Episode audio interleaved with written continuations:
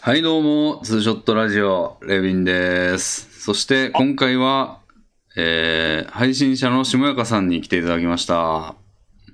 どうも、こんにちは。お久しぶりですお。久しぶりです。いやー、どうもどうも。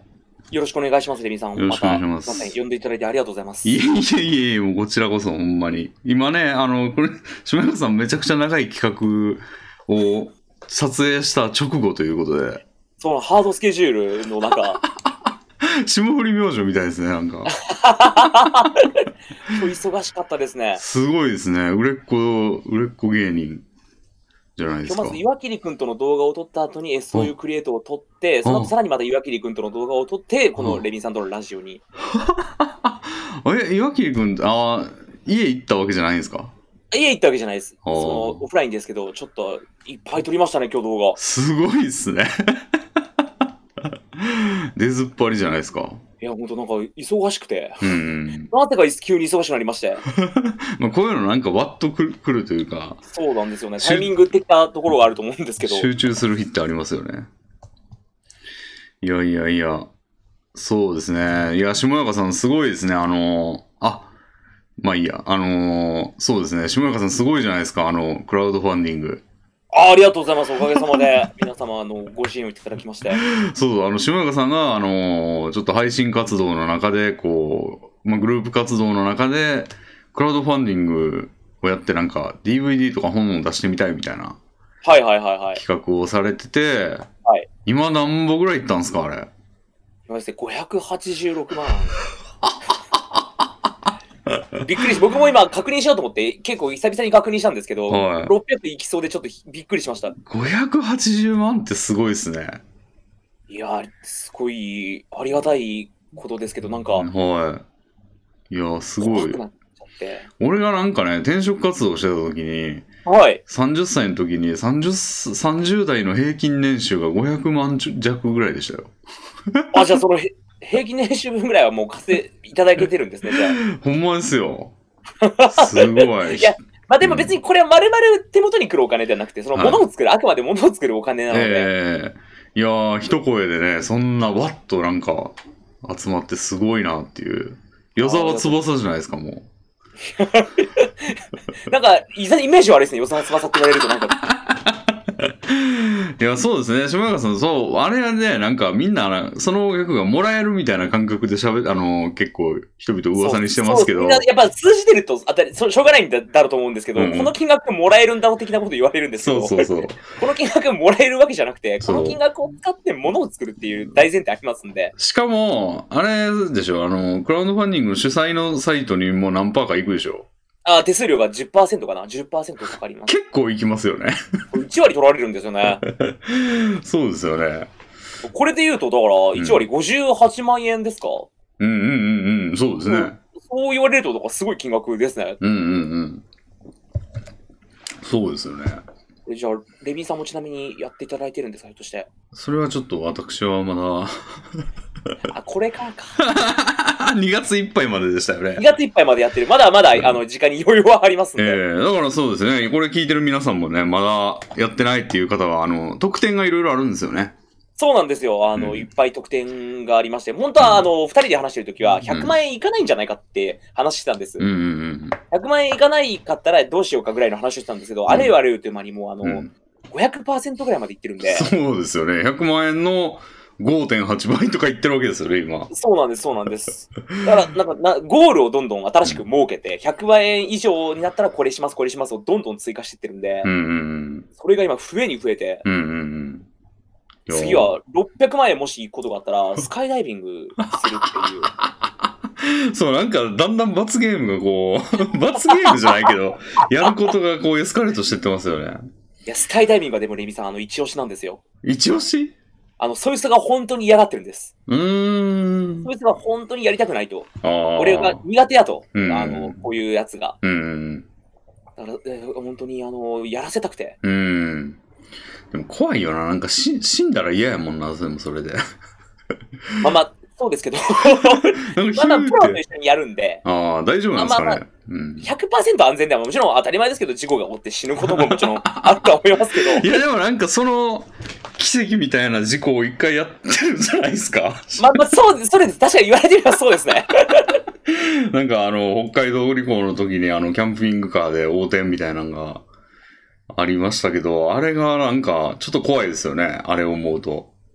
確かに運が良くないっていう可能性はちょっとあ りますね。呪われてるというあか。れパラシュートが開かないみたいな。 そうそう。あれあれあれ、こんなことないのにな、みたいな。ありえない風が飛ぶとか、ありえない風が吹いてすごい流されると か。風でなりましたもんね、キャンピングカーも。そうなんですよ。横風にすごい煽られるとかなったら。そうなったら怖いな。でも、あれですよね、結構もう今までのその、だから100万円超えた分って、あの、なんかストレッチとか言って、あのー超えた分でも追加の目標みたいなのをどんどんこう追加してたじゃないですか。はい。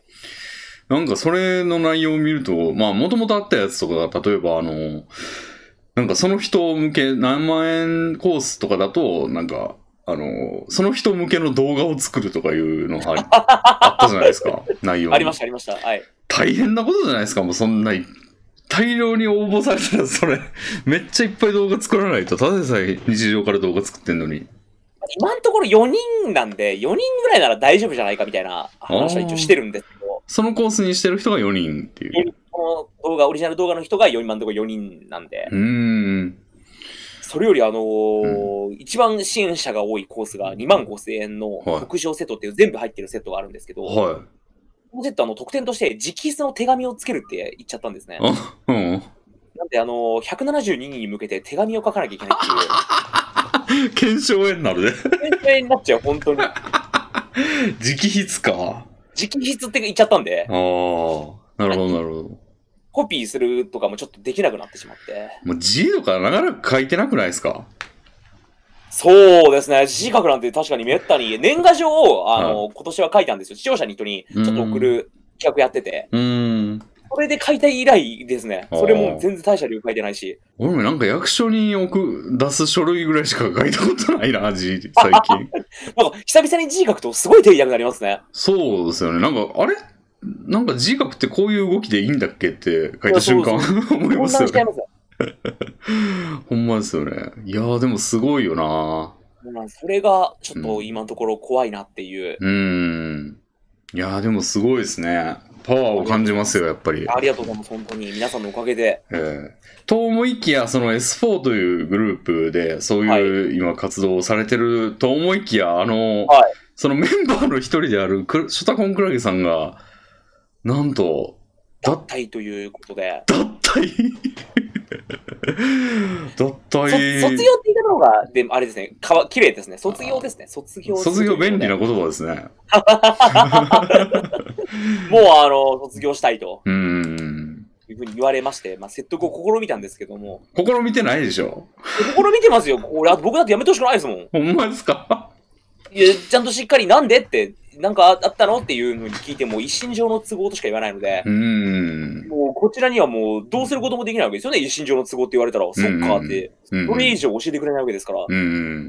だから僕らに悪いところがあってはい、それのせいでやめるってなったら、じゃあ直そうかなって努力もできるんです けど、一身上の都合って、そうですね。なんかうちの親父が、なんか会社休むとき全部理由それにしてま したね。い一身上の都合でって言って。一で身上のも、都合はもうあの、うん聞いてくれるなってことじゃないですかう。んうんうんもう話す気はあございませんじゃないですかうん。。うんうん。なんでね。でもさちょっ冷静に考えるとさ、とは。ないんか今、例えば休む理由とかそういうのでさ、一身上の都合って言ったらなんか言いにくくない一身上の都合って。だって、今言ったみたいにさ、下中さんがその、はいはいはい。言いたくねえっていうことじゃないですか、要は。まあそうですね。でもそれの便利なワードってことになってるけどなんかもはやそれをそのまま言ってるような感じにしません言われたらあ、言いたくないですよってあいのう。お前には言いたくないからなっていう、話さ、話さないぞっていうことですもそんうね。そうそうなんか一身上の都合をちょっとオブラートに包んでる感じになってるけどもはや包まれてないのではっていう感覚があるんですけどねその言葉いやだから、話してくれれば、 なんだ、別にやめるのはどうでもいいですけど、理由を話してほしかったなっていう。ああこうこうこういう理由で、まあ絶対言ってほしくないから、うんうちうちにしたいうん。ですけど、こういう原因ですって言ってくれれば、こっちも別に暴露するつもりもないですし、うん。 まあこうなんやって暴露納得するという。でもちょっと前科がありますからね、暴露しないっていう言っても、暴露してることがあったじゃないですか、S4 の方がの中には。本当に言っちゃいけないことはさすがに言ってないですよ、我々もうやっぱり。ーん。本当に言っちゃいけないことは言ってないで すけど、まあまあまあまあ、ちょっと。なるほど。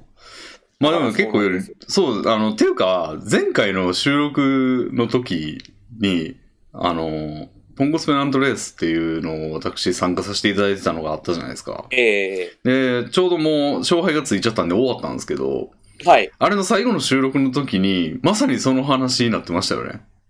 そうですね実 は。あの時はなんか1、月はい。 1月頭ぐらいにうんもう言われて、クラゲさんから急に、のー、やめた、1月いっぱいでやめさせてくれって言われて、うん、まあで、そこからなんなんなんでなみたいな理由聞きますけど、うん教えてもらえないまま行き、うん、うん、 で、まあ、あのもうやめ、もう一応、しょうがないんで納得するしかない ので、うん。じゃあそっかっていうので、もうやめるプランで、そいつと話し合って、じゃあこうこうこういうふうにやっていこうぜっていうふうにうん、立てて、うんオーディションのこの工程とか、いやー動画出してましたね。ええええええうんで、まあ、さん1月中のに撮った動画にはまあ参加してるんで、しばらくクラゲさんはまあ出てくると思うんですけど、はいはいはい。本骨ペナントレースはだから、割となんか、測ってないですけど、測ったようなタイミングで綺麗に終わり ましたね。そうです ね。確かにね。まあ、そうですね。いや、だからあの時には、ちょっと、まあ、その動画で一発目、一発目に発表したいからっていうことで、あの時は内緒にしてましたけど、ええまあ、もう今、もはや解禁という ことで言ってますけど、まあ、ほんまに確かに一身上の都合としか言ってなかったですね。そうで しょう。エビンさんも聞きましたよね。そうどうしたのって。いやまさに言い合わせたところで、なんか、じゃあやめるからみたいな感じの話し合いが始まったんですよね、俺の前で。もういい心情の都合って言ってましたうよん、ね。言ってました、言ってました。心情の都合って言うんですもん。うん。まあ、そうですね。でも、まあ、オーディションということで、こう、新しい人を入れるということで、なんか久しぶりでしょ、その、ほんまにメンバー変えるの。うん、久しぶりです。うん、な、岩切くん以来じゃないですかね、本気でやってるのって。そうですよね。で、これ、クラゲさんがですね、ちょっと長いこうと、んもう本当に最初の方から言った人だったので、うん。なんて言うんですかね、うんその、イメージがつきすぎてるというか、そうですね。えーもうクラゲっていうイメージがありすぎて、次に入ってくる人が誰になったとしても、最最初はちょっと受け入れにくいと思うんです、みいんな。やー、絶対そうですよ。だってもうう、んポケ絶対なんか言われると思うんですよ。なんか夏恒例のあのポケモンを永遠に集めるやつあるじゃないですか。あ、はいはいはい、まあ、あれも右上緑色クラゲさんっていう印象ありすぎですもん、ももうそうでしょ。ずっだからやめ、もうやめてほしくなかったんですよ、本当は。 う。ああ、そうですよね。そうなんですよ。うん。まあでも、彼にもいろいろ、島村さんもいろいろ推測を述べていらっしゃいましたけど、まあ、はやむを得ない事情が ね、ありそうな感じまあは。まああると思うので、 まあそうかと。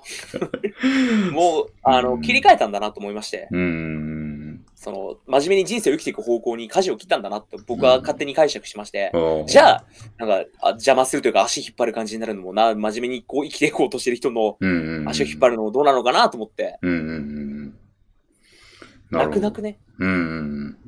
まあそうですね。そうなんですよ。なんで、まあ、レビンさんも今回オーディションに応募してくれてると思うんで すけど、俺な何んででももややっっててるるとと思うな よ。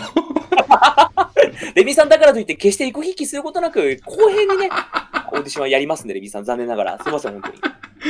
なるほど、なるほど。えうーん。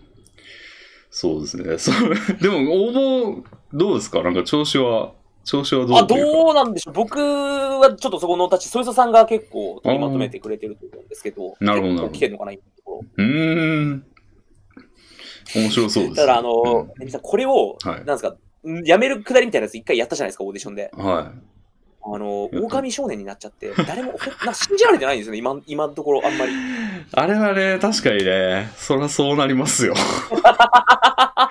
一回嘘みたい、嘘をや、嘘のね、オーディションをやって、そうなんですよね。一回ちょっと嘘のオーディションやっちゃいまして。はいで、最後には、ショタコンクラゲさんが3人エントリーして、だ 誰が負けても誰が勝ってもショタコンクラゲさんになるっていう茶番があったじゃないですか。えー、あれのせいでだいぶ皆さんがですね、 あーこれはまた茶番だろう、どうせ茶番なんだろうっていう意見がうん。大多数を占めてまして、今。だからなんか片手間の人しか来なかったら嫌ですね。そう、あの、本気で、あの、本気の、こん今回ばかりは本当な ので、本当にやる気がある人を、やる、やってくれる人をあの探してます、本当に。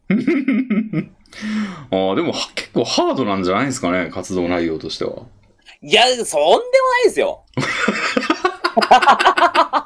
そうなのあの僕とソイソがメインなんで、あくまで。あーあのあー僕とソイソが動画の関係のことは結構メインなんであれですけど、うん一応、うん。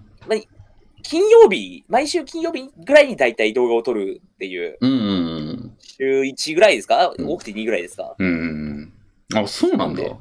えうえん。それに付き合ってさえくれれば、うん。まあポケモン4人旅とかちょっとイレギュラーなことはありますけど、はいはいはい。ああ、そそのん時はそんなんでもないと思いたいですね。なんかずっと出ずっぱりのイメージでしたけど、そうでもないんか。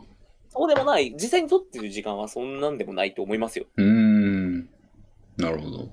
そうやったら、まあ、ちょっと、一日、まあ、暇な時間があるみたいな人やったら、まあ、大丈夫そうっていうことなんですかね。岩切君もあの実際に働きながらやれやってくれてるわけですから、うんうんうん。うだからちょっと、あーそうですね。ーん。どうしたの おまあ、お金を多くは出せるかって言ったら、そのビビたるものなので、 まあ、それは散々、あの、募集の動画でも言ってましたよね。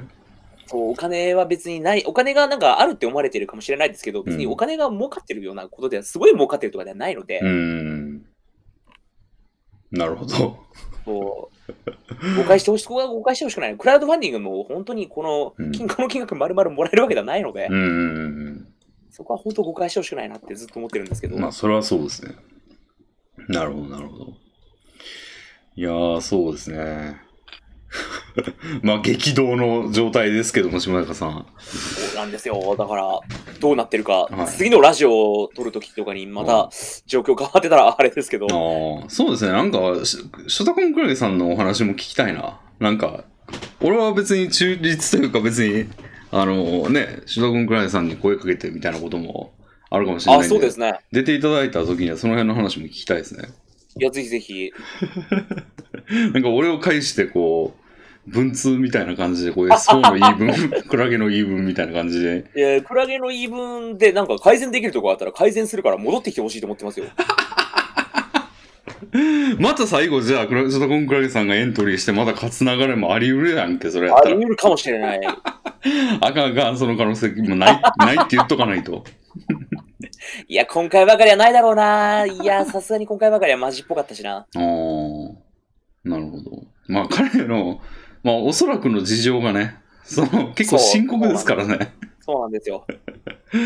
なんか、うん。予想な、あくまで予測ではあるんですまあけど。予想ですけどね。はい。うん、なるほどね。いやー、それはそうと、島岡さん、日常はどうですか、日常は。あ、日常か。うん日常ですか。うん。健やかに過ごされてますか健やかに過ごしてますね。日常は本当に変わらず、あの、前夜のラジオ以来、特に激動もなく、うーん。なんか最近、あの、リングフィットやってましたよね、動画で。えリングフィット続いてますかーやったりやらなかったりですね。あー、まあ、どんぐらいのペースですか週2、3とあか、、結構やってますね。、本当は毎日やるのが効果的って言われたんで、毎日やるべきなんだなとは思うんですけどまあ、やってらんないですよね。やってらんないですね。 いや、俺もね、ちょっとフィットボクシングにまた、2、ようやく解禁というか、その、あの、やり始めまして。ああ、なるほどレミさんもついに手を。なんですけど、まあ言うて、まだ3回ぐらいですね、まだ。まあ、やってらんないですよね。うん去年の12月2日に発売やったんですけど、まだ3回ぐらいしかやってないですね。 でなんか、釘宮理恵っていう声優、あの、いるじゃないですか。あルイーズとかでおなじみの。はい。あの人が出てるって聞いて、おーと思ってやで選んでみたんですけど、その人はいはいはい。いなんかそんなに釘宮でもないんですよね。や、わかります。全然ぽくないですよね。僕ないんで、真面目な感じだったんで、あー、みたいな。なんか、まあ、ちょっと、ちょっともうちょっとふざけてもいいのになと思うけど、ん全部真面目なんですよね、トレーナーが全員、あの、フィットボクシングって。だからなんか任天堂って NHK みたいな感じなんですかね。こああ、そういうの許さない。う、あんまはっちゃけないじゃないですか、NHK、その、まあ、はいはい番組によっては。 NHK 将棋トーナメントみたいな感じの、そういう立ち位置になってるのかな。任天堂ちょっとその、なんていうんですかね、こう、清廉潔白というか、もう明るい、き清い感じを押し出してる感じあるじゃないですか。はいはい、あります。嫌なことは言わないし、みたいな。はい。あそのれ、子なん供も大人も楽しめるっていう。うん。あの、ルなんていうんですかね、遺伝子というか、 が、釘宮を真面目にしたんですかね。やっぱ演技指導あったんじゃないですか、当然。 ツンデレはちょっと抑えてくださいみたいな。 真面目なやつなので。ああ、やっぱじゃあバンナムに期待するしかないですね、もうそういうのは。そうなんかでもちょこちょこそういう体を動かす系が流行ったおかげで、うんそれ系のやつを結構いっぱいいろんな各社が出し始めてるので、あ、ほんまっすかはいあ。ファミリートレーナーとかなんかダンスして痩せようみたいなやつとか、ヨガのやつとか結構種類いっぱいあるんですよ、今。へえ。いろいろ手出してみようかな、俺もじゃあ。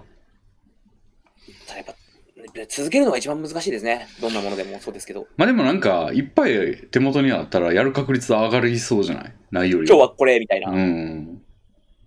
ないよりは。おーだってもう、とにかく、あの、運動する確率を上げるしかないから、もう、めちゃくちゃいや、あの、いっぱい手元に置いといて。でもなんか思い切って、うんもうパーソナルトレーナーとか雇っやってみようかなみたいなふうにちょっと思ってますんで、今。ええそれ、やりますかほんまに。なんかもう動画にするのうんというので、もう一石二鳥から動画にするっていうので、うんうんもう動画撮らせてもらって、パーソナルトレーナー2人っきりなんで、うん。うんうんうんまあ、多分言ったらやって撮らせてくれそうじゃないですか。あ、じゃあなんかその S4 の4人目をもうパーソナルトレーナーの人にしたらいいんじゃない ですか。でもパーソナルトレーナー以外の動画の時ノイズじゃないですか、そ の要素。いや、でも、ちょけてくれるんですよ、ちゃんとその時は。あ、そうなんだ。そういう、なんかパーソナルトレーナー、だから募集要項にパーソナルトレーナーの経験があるみたいなのを追加して、 自分の欲求が前面に出てますよ、そっちって。すごいなんかえ、じゅそんなことなら俺、アイマス声優に入ってほしいです、もう一人。そいつ多分追われるたことになりますよ、合いますわ。うん思い切って入ってほしいです、ここそれ許されるなら。ダメかなああ誰入ってほしいですか、え、マジで言う、マジなところで言うと、うん、星木聖奈ですね。誰や リアムの声優です。あ、ちょっと合ってそう や。まあ本人がリアムみたいな感じだとは思わないけど、確かに、それはめっちゃ来てほしいですね。やっぱちょっとでも忙しそうなので、うん、 そりゃそうだ。えーああ、なるほどね。ああ、まあでもそうか。あんま変わらずの生活ということで。うん。そうですね。一回、ちょっとあの、微熱が出まして、うん。で、頭痛くて、うん。これやったなと、あ、コついに来たかと思って、ロナかコロナが。とんでもないことですよ、来たらこ。の日、動画、岩切君と動画を撮るって、一緒に会って動画を撮るって約束してたんですけど、うさん。すがに怖くなって、ちょっと岩切君ごめんと、うん。ちょっとあの、無理そうやわっていう風にして、うんうん。で、あの、ぐっすり寝たら、あの、治りま して。多分違ったんだろうなと。まあ、それで治るのは多分違いますよね。そうですよね。 たまたまその時体調が悪かっただけかと思って、ちょっと胸をなで下ろしたんですけど、なんで下ろしたけど、向こうは、 なんか、またサボりの口実が1個使われたわ、みたい な感じに受け取られちゃいますよ。えでもレビさん怖いらしいですよ、コロナウイルスって。いや、なんか最近、後遺症の話よくしてますよね。そう、なんかあの、嗅覚の細胞が剥がれちゃって、それはもうなんか二度と戻らないみたいな。うんうんうん一回かかると、もうかかってなかった時の状態には変えないんですよね。うん。うん。な、確かに後遺症ランキングみたいなのが、なんかあって、20代だけそれがめっちゃ多いんですよね。あ、そうなんですか。へえ。 30代はなんか別の要因で、なんか20代だけやたらそれが多いんですよ。な、なんでですかね。やっぱ若いと細胞の、その代謝が早いから、なんかガンマ発展しやすいって言うじゃないですか。年はいはい。あ、なるほど、なるほど。なんかそういうノリなんですかね。恐ろしい。代謝がいいってことは体中にウイルスがとか毒素とかがあちこち行っちゃうから行きやすいんですかね下とかにもどんどんどんどん、それで、ま、はや、頭ん、ただ症状は出ないんですよね。若いから。うーん。ああ、そういうことか。うん。怖いなとも思ってたんですけどな、なんともまあどうする方法もまあ別にないので、でも我々30代やからもう大丈夫じゃないですか。人によりません、大丈夫 です。もう、ああ、していいんですか当然人にはよりますけど、あの、もうそろそろ我々も細胞分裂あんまりしなくなってきたと思うんで、確かに。多少大丈夫なんじゃないですか。もうだから若いわけじゃないですよ、もうほんまに我々。いや、これ、本当に、か至るとこで、あのー思いますね。うんうんレミさん、あのーもう見てくれたかどうかわかんないですけど、公園を走り回るみたいな S1 動画をこの前撮ったんですうん。よ。あありましたね。りましたよね。はい。あのーあれ撮った後、もう体が痛くて痛 くて。しばらく休んでから、あうのん帰ったんですよ。ああ、あれだってさ、なんか1時間ぐらい走り回ってたでしょ。結構走り回ってました。なんか動画見た、動画見たっていうか、俺なんか動画のあのワイプの役やることになったんですけど、あそうなんですあのクラゲさんがあのいなくなっちゃったんで、その代わりに急遽レビンさんが代打で一人入ってもらったんですけど、ねはい S1 の安定品としはて。い。で、なんかこの、まあちょっと待ち時間というか、その空いた時間のところで、それ撮ってたんですけど、はいみ、見ながら喋るっていうやつを。 それにありましたけど、一 個。走り回ってんのが。あもうおじさんの全力疾走すごいです ね。ダメージがもう体に、各所体に。ああ。でもうね、わ、はい。こんぐらいの年の人で結構ランニングしてる人多くないですかね。前回出ていただいたルーツさんもランニングはずっとしてるみたいだし。あ、そうなんですか。はい。やば。偉いですね。ルーさん漫画家さんだから、なんていうんですか、その座りっぱなしの仕事になりがちだから。うんうんうん。あと、まあ、その、その前のルルブさんも確か走るのが好きって言ってましたね。ええー、うん羨ましい。うんうん。走るのが好きなんて感覚になったことがないんですよ。ないっす ね。全然ないっすね。膝痛いわって感じで。だからデブ系はダメなんかなダメデあー、なるほど。うん太ってるからか。ブ俺なんか、だって前の、だってダイエットを決意したのも膝が痛くなってきたからとかやから、あの、 歩いてるだけで痛かったですもん。レミさん、今、どうなったんですかなんすか体重的に。結構落ちて、いや、全然っす。変わら100、ず。 100ぴったりぐらいです。あらはい、増えちゃいました。うん。100ちょうどぐらいですね。ー。これだから、その、良くないかもしれない、良くない発言今からしますけど、はコロナウイルスにかかるとするじゃないですい。か。は嗅覚か味覚に異常が出るじゃないですか。い。はだから食事が楽しめなくなると。い。はい。で、食事もあまりしなくなるみたいな。うん。で、自動的に痩せるみう。たいなんうん。うん。ことが、まあ、なきにしもあらずだったのかなって。はいはい。コロナダイエットね。よくない言葉だと思い ますよ、実際今の。本いや、当によくこないと思います。いやコロナ、いや、でもそれ考えますよ。やっぱりあんなこと言ってたら。ですよねあの味覚障害やどうだなとか。いや、かかりたくないですよ、絶対。だって食事が楽しめないって人生の楽しみの結構な分量がなくなるってことじゃないですか。そうそうそうそう。辛いですよねう。ん。いやー、なんか、ほんまだから痛みがなくなるみたいなもんですよ。痛みがなくなったら、多分人はすぐ死ぬんですよ。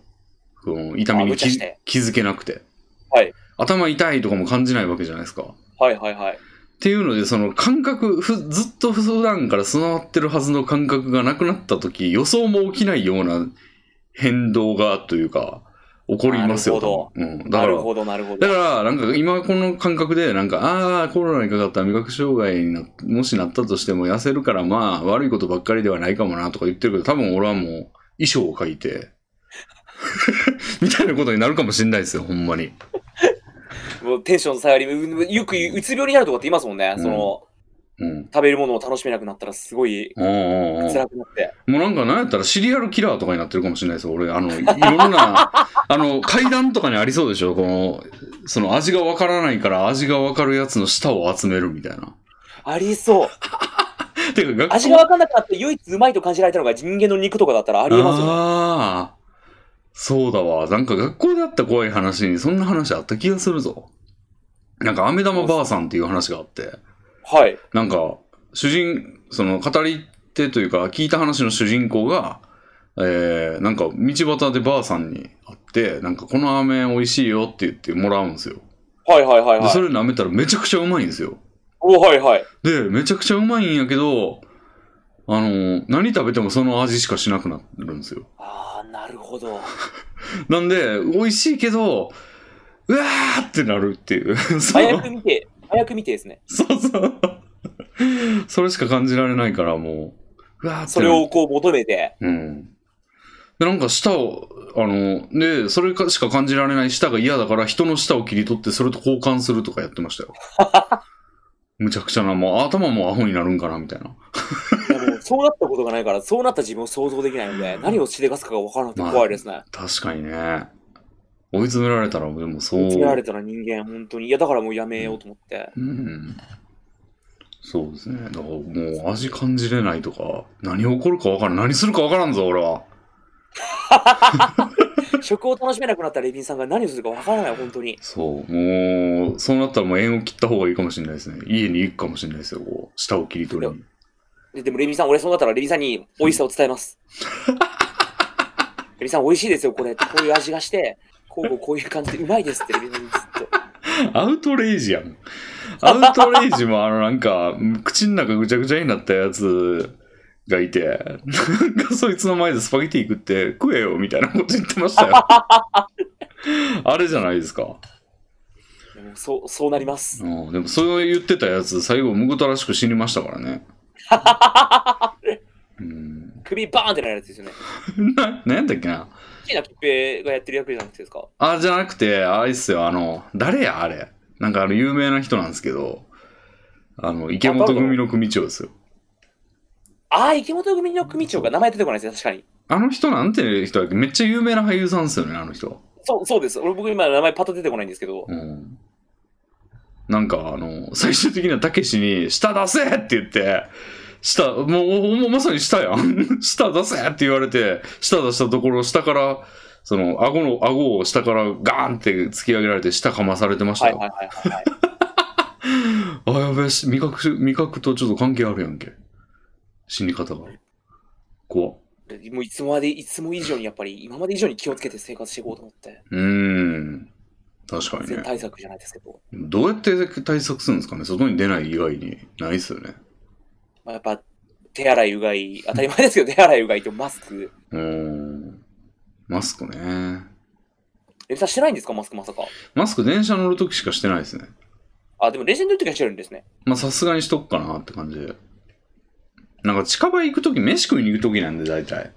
はいはいはいはい。どうせね、飯食ってるときしてないし、もう、あんま変わらないでしょ、みたいな。そうですね、まあ、言われてみれば。うん。で手洗いはでもしてますね、すげえ。消毒液などを使って。消毒液ね。消毒液はあんま好きじゃないんやけど、まあ一応でもやれって言われる店もあるから、まあ、ああ、今確かに言われますね。厳しいですね、今。うん。そういう店ではやってますけど、まあ、あんまやりたくないんですよね。あれなんか、ほんまに消毒液かって疑ってんですけど、俺割と。どういうことですかに偽物の液体が入ってるってことですか消毒液じゃない。もうなんか、うん、ななんか消毒液かな、本当にって思わないです か怪しくないですかなんか。え、でも店側に何のメリットがあってそんなことを店はやるんですか消毒液液ってだって、まあ、高い高かったりしたら水,、まあ水に差し替えたりとかしてないですか下手したらでもその店でクラスターかなんかが発生したら、その店のダメージは計り知れないわけじゃないですかう。ーんまあでも店によってはさもうほんまに切り詰めて切り詰めてみたいな感じでやってるとこやったらなんか一回そういうのもありましたよねだ結構前ですけど聞きましたよあの液体がなんか変なのに差し替えられててみたいななそれるはほど。それはただし店側がやったんじゃなくてなんか誰かがわざとやなんか外部のやつがやったみたいな感じらしいですけどでもこれってレビンさんちょっとビジネスチャンスじゃないですかんビジネスチャンスじゃないビジネスチャンス。どういうこと 消毒液って言って、はい消毒液じゃない液体を売 れば。まあ、もうよくはないですけど、儲かる、儲かりますよね。刑法と正面から怠慢っすよそんな詐欺罪ですよそんな完全にまあでも消毒液と言わなくてもなんか菌が消えるあでも菌が消えるって言っちゃったらダメだななんかその清水みたいなねそうですね、すごい水みたいな名前で。うん、水素水みたいなノリで、あれが消えるみたいな風に、うん、 やったら今話題のあれに効果抜群みたいな、そういうぼかしぼかしで。うん、でもなんか、まさ、そのビジネスチャンスですよって、まあ冗談で言ってますけど、その、ほんまにやってるとこありそうじゃないですか、ほんまにそれ。まあ、言う確かに信、信用するしかないですもんね、あれは。うん。いや、なんかその、ショートケーキで本当に大丈夫なの、ショートケーキのさらに上を行きたいっていう人もいると思うんですよ、中には。はいはいはいはい。の人には、なんと、これは、こちら、清水となっております、みたいな、やつに手出してる人とかいるんじゃないですか。だって、普通の世の中でもそんな人いたわけですよ。確かに。うん。半分宗教みたいなもんですよね。うん。スピリチュアルなやつスピにリチュアルな。行っちゃう人って結構いるんじゃないですか。だからまさに、ほんまにビジネスチャンスになって、でも、消費者庁があんまそういうこと言ってないから、さすがにおらんのか。バレるんでしょうね、やっぱり。うんもうマジ、マジ、今回はマジのやつやから、なんか、あ の、その、ほんまに許してないんかもな、もただう。それでょちょっと思ったんですけど、うん今ってなんかテロが全然起きないじゃないですか。ああ、聞かないですね。聞かないですよね。だから、マジのやつだからなのかなと思ってるんですけど、あーマジ。でやばいから、そのテロも一回、ここは、まあ、ちょっとや空気読んでやめとこうみたいな。ああ、それどころじゃないからってことそれどころじゃゃないから、ここはちょっとダメなんじゃないみたいな風にして話し合って、やめてるんじじゃないかなってちょっと思ってるんですけど。あーあー、じゃあテロってなんか平和な世の中じゃないとできないのか。いや、でもそんなことないでしょ。紛争地帯とかめちゃくちゃテロしてましたよね、昔。あまり話題にならないからですかね、今だと。それもあるんじゃないですか。あるあとには。自分たちにもちょっと映る可能性が若干あるっていう。うーん、いや、だって自爆とかやってるわけですから、そんなん関係なくないですか その確かに、それはそうか。うん あ、そうか。だからやってもあんま効果がないって思ってるってことなんですかね。その平和な世の中やったらそれがすごい脅威になるけど、そのみんながすでに脅威だから、脅威、恐怖を感じてるから、もうあんまり効果が見込めないっあーありそう。それはありそうですね。てことなのかな。うん。そろそろラジオのゲストに、なんか、一人二人反社会的な人が来ても、まあ、おかしく ない。悪くはないじゃないですか。俺が呼ばないと来ないんですよ、これ。 なんで俺反社会的な人呼んでんねん。えそろそろ 一発呼んでもいいのかな と。誰やねん、それ。 うんあ、そういえばね、なんか、前回からね、はい。あのーお便りをね、募え、お便り集募集してんのして、し始めてみたんですよ。へえ。なんか、そういうのも、よく考えたらありかなと思って。でもなんか、なんていうんですか、あのゲストが、うんうん。あ、でも全員、だから全員の名前をプルダウンメニューにして、ああ、今まで出てきてくれた人の。はい。なるほど。やってみたんですよ。で、 この、これが始まるまで全く見てなかったんですけど、今ちょっと見てみようかな。それ誰宛てにっていうふうになってるんですかこれは、この人宛てに読んでください。この人宛てに読んでくださいみたいな。とか、誰でもいいっていうやつとか。ああ、なるほど、なるほど。うん、あ、なんか2個来てる。え、僕宛てにですかいや、下中さん宛てにはないですね。 あ、これちょっと恥ずかか、今恥ずかしかったです。知識 感で。いやいや、でも、あ、でも誰でも向けがあるな。あ、でもこれ事前に読んどいた方がいいんか。事前に読んどかんとなんか、しあの読んでるうちに、あ、これは読まん方がよかったなっていうやつにな が当たる可能性ありますよね。よく考えたら。確かに。なるほど。そうですね。これ後は、半めっちゃ失礼な文章とかだったらちょっとあれですよね。ああ、あ、これね、ちょっと内容的に創作の話のやつなんで、まあちょっと今回はやめとくかな。うん。俺が作ってる創作動画の、まあなんか方向性の話なんで、まあ島田さんとは多分あんまその話してないんで。てか俺誰にでもしすぎて、ちょっとこの話しすぎてんなって思ってるんで最近、ちょっと今回はやめと書いくてかるんなで。。控えようかな。うん。まあ、動画もあんま出してないしな、最近。 先週ディ、ディスガイア6が出たあの発売されちゃったんで、あの、先週はお休みっていうことで、あの動画作ってなかったんですよ。ああ、ディスガイアで思い出したんだけど、ディスガイア6ゲームね、はい。あのー喜びさんでやってたんですけど、おい、はいはい。ちょっと期待外れというか、あれあんあんなまり楽しみにしてたのに、タリピンさん。そうなんですよね。ちょっと違うなって感じになって、なんでだろういや、全然、うん評評判も別に悪くはないんじゃないですか評判そんな良くないですよ。Amazon レビュー2.5ぐらいですよ。あ、引く何がそんなにダメなんですかちょっとよくわかんない俺が一番嫌だったのはストーリーですね。ストーリー、ああ。ちょっとストーリー。ー、まあ別にストーリーどうでもいいゲームなんですけど、はい。あまりにもちょっとね、あの、なんか最近熱血を売りにしてる感じがあるんですよね、ディスガイア。ディスガイアが、はあはあはうんなんか妹は悪魔が、まあやり込み RPG なんですよ、ディスガイアって。あ。はい。で、やり込み部分の、まあストーリー部分があって、こうなんかそその後やり込むみたいな感じなんですけど、はい。ストーリー部分が元は悪魔の話なんで、なんか悪魔が好き放題やるぜ、あいつをぶっ殺せ、みたいな感じでドタバタみたいな感じで、はいはいなはいんはかい。ちょっとギャグ調でドタバタしてるのが、まあなんか、めちゃくちゃいい女こいつみたいな感じで楽しかったんですけど、はい。 5、6あたりから、あのーちょっとこう、仲間と力を合わせてみたいな感じにあー熱い話みたいな感じに。そうなんですよ。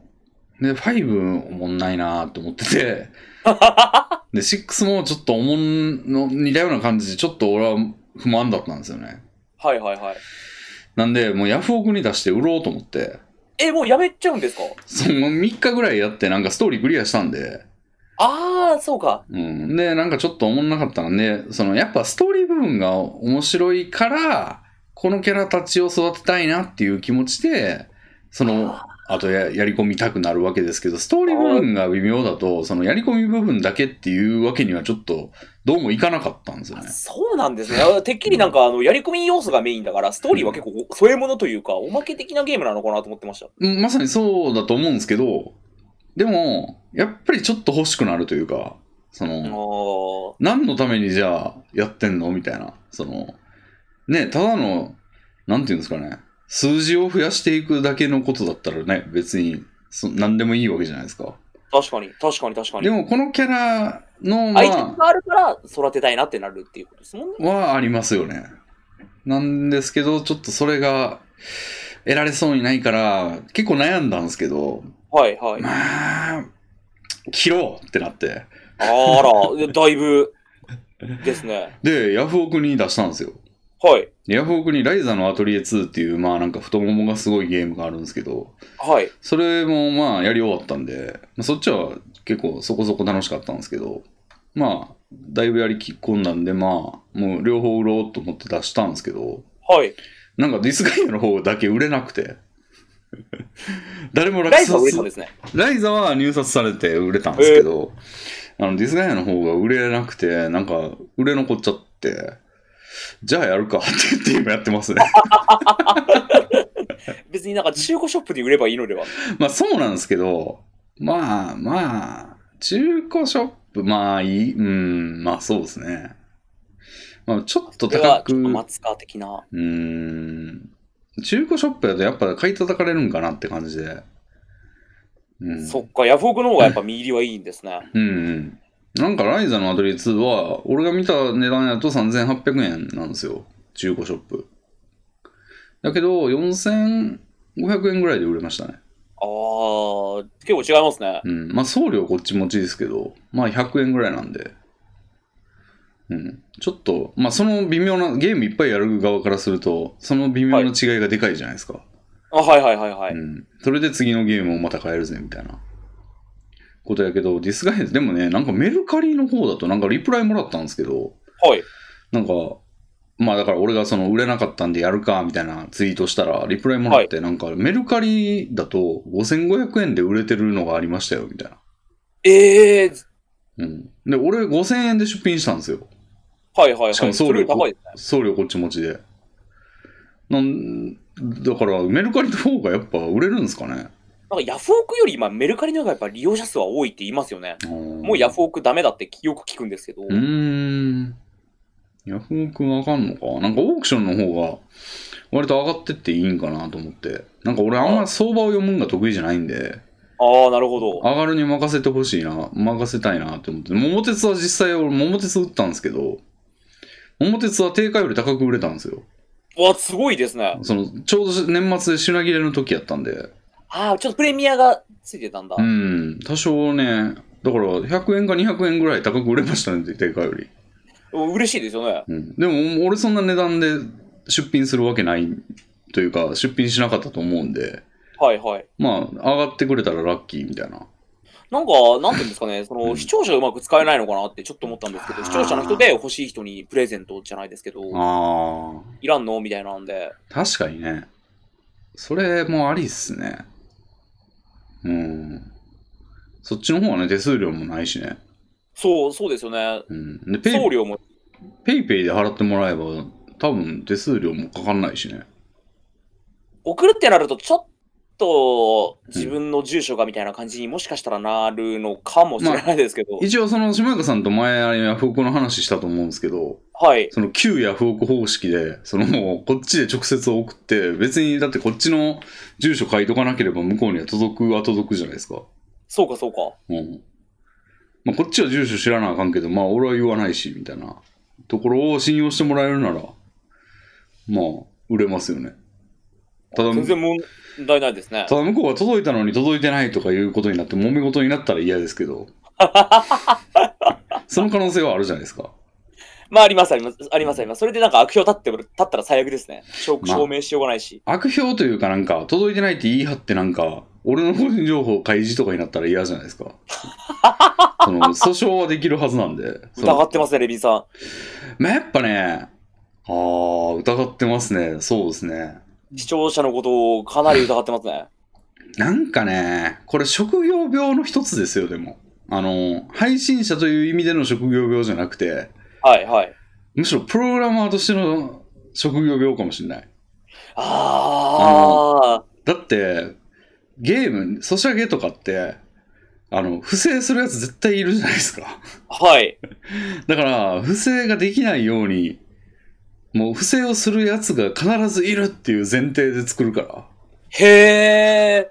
だから、それの影響最だ初か、かららもうんう、性善説じゃなくて、小悪説を採用してるんですね。小悪魔、性悪説。性悪説か。性悪説を採用してるんですね。そうですね。だって、必ずや悪者が出てくるであろうという。そうそうそう。で、それが人数が多ければ多いほど出てくるっていう前提えー、です。面白い。うん。なんかその影響あります。だから、俺もサーバー作るとき、絶対その、もう何されてもいいっていうか、何された今は困りますけどね。F5 アタックとかされたら困りはまい、すけど、はい、はい、はい。それはどうしようもないというか、ですけど、そうじゃなければ、その、例えばなんか、通信のやり方はこうやけど、まあ、わからんやろ。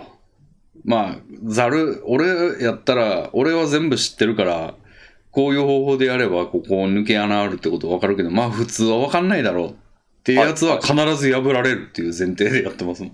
へえ。うん。 それはね、絶対無理ですそよ。れ、仮にもし破られたとしたら、責任取らされるというか、なんか言われるんですかお前のプログラムのせいで破られたじゃねえかってなったら。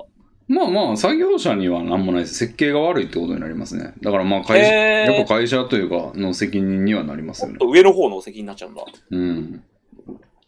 まあでも、それ、まあでも、うーん、なんやろな。まあ誰のせいっていうふうに、 誰かのせいにする合戦みたいなのは起こんないですけど、そあの、ーそのチームにいた、まあ、チームとしてしょぼいチームだよねっていう評価にはなっちゃうかもね。ああ、なるほど、なそるのほこど。とに事前に気づけないっていう。あ、レテルを貼られちゃうんですね、無能の。まあ、うーん、まあ、そうですね。うんそれを聞くと結構、なんて、実力主義なうん。仕事ですね。無能のレッテルが貼られるっていうか、例えばなんか、ソシャゲ案件とかいっぱいやる場合って、まあ、どっか行くとき、どっかの会社のその案件に入ろうとするときって、向こうが資料を求めてきて、はい。何やられてました今までっていうそのどんな案件ではい実績例えばあのゲームって誰もが言ったら分かるやつとかはをのキャリアを積みたいわけですよみんなはいはいはいはい。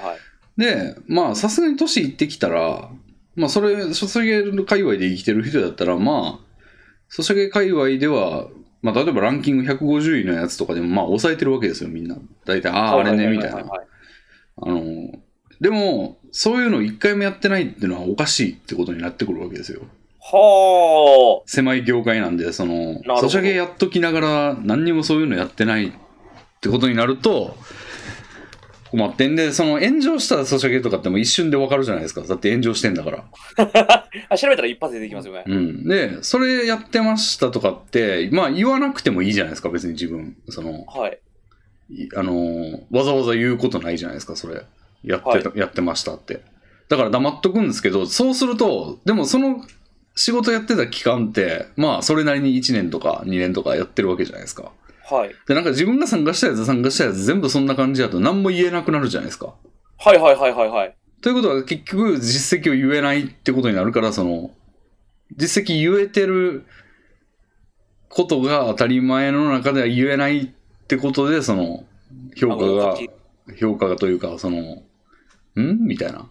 そあのーしょぼいんじゃないのっていう。だからプラスがないとマイナスになっちゃうみたいな感じ。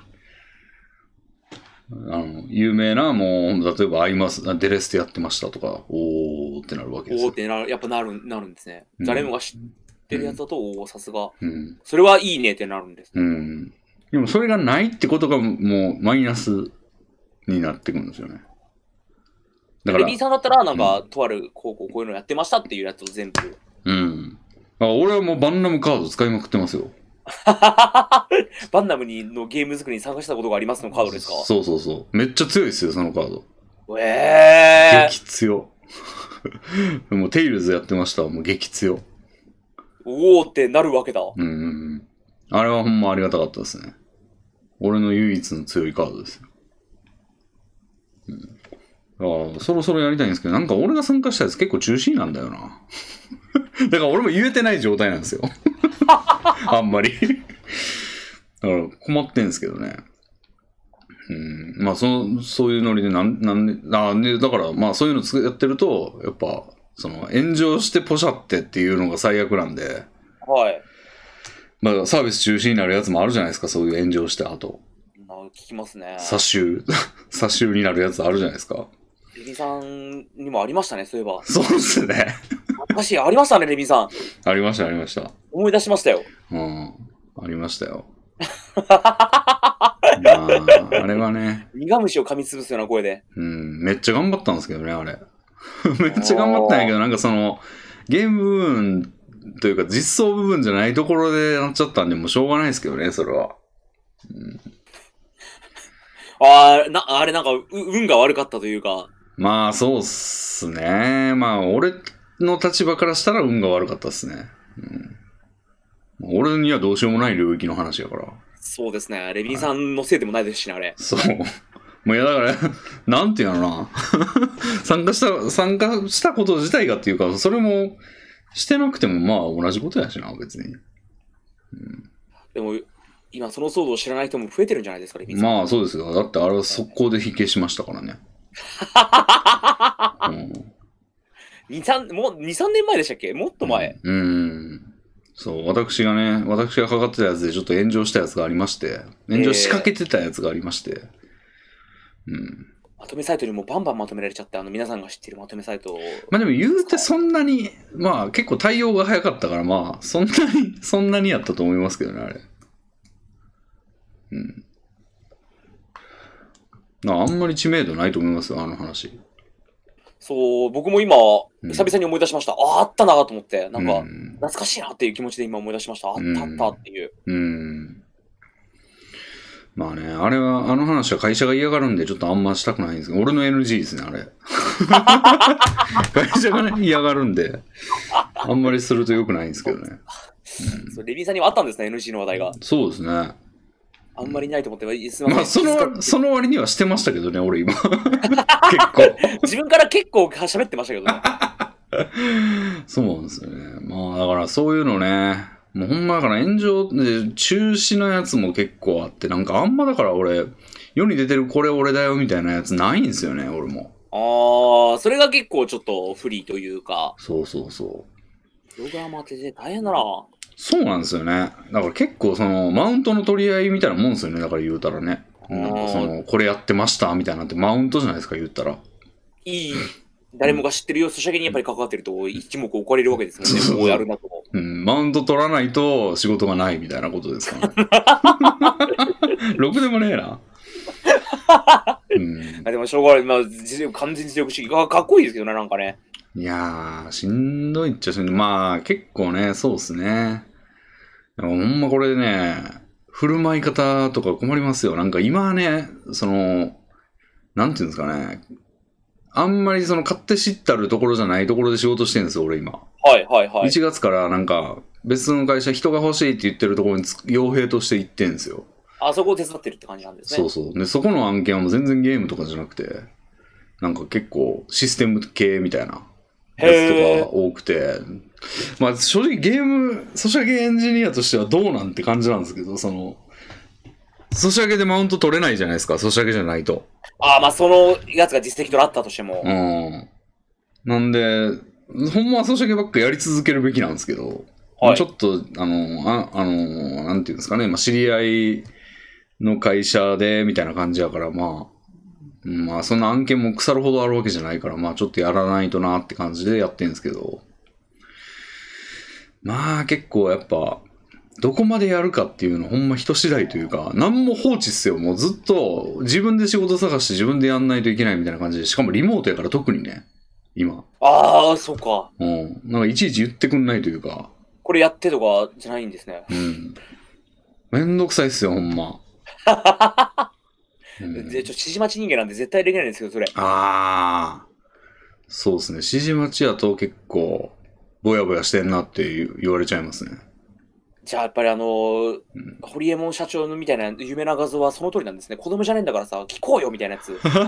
ああ。ホリエモンが言ってた、それ。そう、ホリエモンみたいなやつが言ってる、あの、ゾイゾイ言ってないでさ、あの、あー漫画のやつですよ。あ、あの漫画のやつか。そう、漫画のやつです、漫画のやつです。はいはいはいはいはい。ああ、あれでもたほんまにただの嫌なやつですよね、あ れ。ホリエモンの漫画。なんかプログラマーとして、なんかや、こうなんていうの、ちゃんとやろうみたいな意識だけあるやつで、ホリエモンみたいな社長になんか、それって何やねんだよね、みたいなこと言われてるやつですよね。そうです、そうです。 嫌がらせも、派遣なんだけど、うん正社員にしてもらえるんですよね、こと言ったら、それを嫌だから、 ホリエモンみたいなやつが嫌がらせをする。くだりが元ネタなんですけど、懐かしい。あの漫画読んだことありますありますありますあります。ああれの漫画、あね、の漫画面白いですよね。マジでいますよ、ああいう人。えいますいえますいますよ。あれマジでいますよ。ー、結構あるあるネタというかなんか、ありがうんあることなんですね。ありますあります。ええー、ああいう人いますいます。見たことあいるるん。だ。見たことある。高圧的というか、見たことある。あるあるあるある。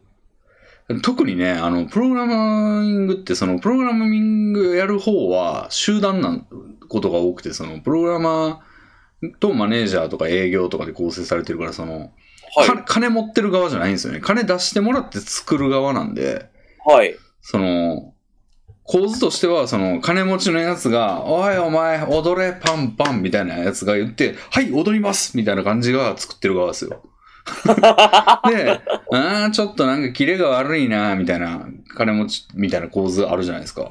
はい、はい。あれの関係がそのまんま仕事になるって感じですよ。ほんまに。ええー、じゃあクライアントがじゃあもう超王様なんですね。そう。ままあ、出あ、す側が。ほんまにいいもん作ってもらいたいっていう意識があるし、そあって、その、ソフトウェア開発のことをまあまあ分かってる人やったら絶対そんなことしないんですけど、はいもう、おっさんがそのまま、あの、年だけ取りましたみたいな感じのやつが、まあ、それなりの立場になってるみたいな場合って結構あるんですよ、世のああ、中で。はい。その場合だともうそれっすよ、ほんま、パンパンっすよ。うわあーあ、踊れみたいな。 でもうわーさよくあんのか、 なんか使用書通りに作って、はい、できましたって言って納品したら、なんか違うんだよな、みたいな。マジで言うんですよ。ぐ具体的に、え、その使用書通り、だって言われた通りに作ったんですよね。そう。で、言ったっけな、みたいな。あります、あります。ほんまにあります最よ悪。じゃないえ最悪じゃないですか。うん、で、使用書も、その、だからあんまり形として残ってなかったりするんですよ、そういうのって。ほうほうほうほうん、こっちが全部作るってたら大変やから、まあ、向こうも作る気ないし、なんかまあ、割とメールベースでとか、口頭ベースでとか、で、いろいろ決まったりしたやつとかは、もうそうなりますよ。なんか違うんだよなって。う。なんか違うんだよなって言われてもじゃないですか。うん、でも向こうはめっちゃ大企業やったりするわけですよ。ああそう逆らえないわけですよね。うんうんうん。そうなんですよ。大変な仕事ですよ。なんか聞いてると、プログラマーとかみんな結構うん、言うじゃないですか。うん在宅の仕事で楽でしょみたいなイメージあるじゃないですか。うんうんうん。パソコン触ってるだけでいいんでしょみたいな。うんすごい大変ですね。なんか、ただ、上の、はい。ただ、その時にどう振る舞うかによるんですよ。はい。その、俺結構、あの、はぁっていうタイプなんですけど。 おーはいはい。異議を申し立てるんですね。うんだって明らかにおかしいっしょっていう時はもう、はぁって言うんですけど、あの、言えない人もいるんですよね。はうん、で、言えない人だとめっちゃきついと思う。あ。その人はもう、じゃあ言われたら、うんじゃあやり直します。つって。まあまあまあまあ、みたいな感 じで、やっちゃうみたいな。だからそこが結構マジで運命の分かれ目で、そこは。もう一はい。回やっちゃったら、次からはぁってなったらおかしいじゃないですか。おかしいですね。余計最初の「は」より行きにくいじゃないですか一回「うん」って言っちゃってから「は」って言ったら「えみたいなそうですね。より倍いますね、勇気が。うんだから最初もう最初というかスタンスが肝心ですよねこういうのうんだから俺はもう結構面倒くさがりっていうのもあるから、まあ、それがいいように作用してるっていうのもあるんですけどもうこんなんやってられるかよみたいなことをもう言っちゃうみたいなえ、それって揉め事にならないんですかそのことを言ってしまったら、言わない方がなんか、何もなく、もちろん何か立たないというかも。ちろん揉め事になりますよなりますよね。なるけど、もうそれはだってむちゃくちゃ言うてますやんって。い いうの、その、こっち側の人にも言うから。そので、それが、まあまあまあって、あの、なんていうんですかね。まあ、矛を収めてみたいなことを言われても、いや、収めらんないでしょ、こんなん、みたいな。 無理でしょ、これはって。うん。いうのは、だってもうしんどいじゃないですか、こっちだって。それにしてた側の。なんか、はい、まあまあまあ。なんそうか、ですねわけわからんこと言われて、はいっていうの。でもなんかイメージ、それを我慢するのが、うんその、大人というか、いやーもうそれ我慢してたらもうほんま身になんかできますよ。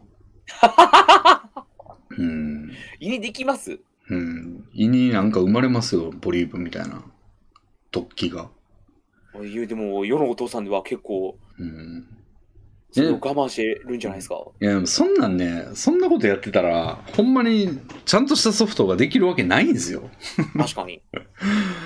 だからなんか結局どっかでほころびが生まれるから、もうそんなんはもう切った方がいいっていうか、はのもあると思いますよ。なんかそれで自然に切れたらまあそれでいいわみたいな。そんな現場には近づきたくねえわっていう。うん。だから苦労したら成立するってわけじゃないんですよ、そういうの。苦労して、えしかも成立しないんですよ、それ。あ。ああ、結局良くない感じになっちゃうんですうね。ん。どっかのそのなんか3社とかでか共同開発してたら1社がやめますって言い出したりするんですよ。結あ局。ーで、もう足りないから中止ですみたいな風になったりして、今までの苦労何だったのみたいな風になったりもするんですよ。でも結局成立しないんですよね、そういうのって。もうどっか根を上げたりして。うあー。ん。難しいんですね。うん。あもうそういう、でもまあ、言うて俺もずっとはーって言ってるわけじゃないから。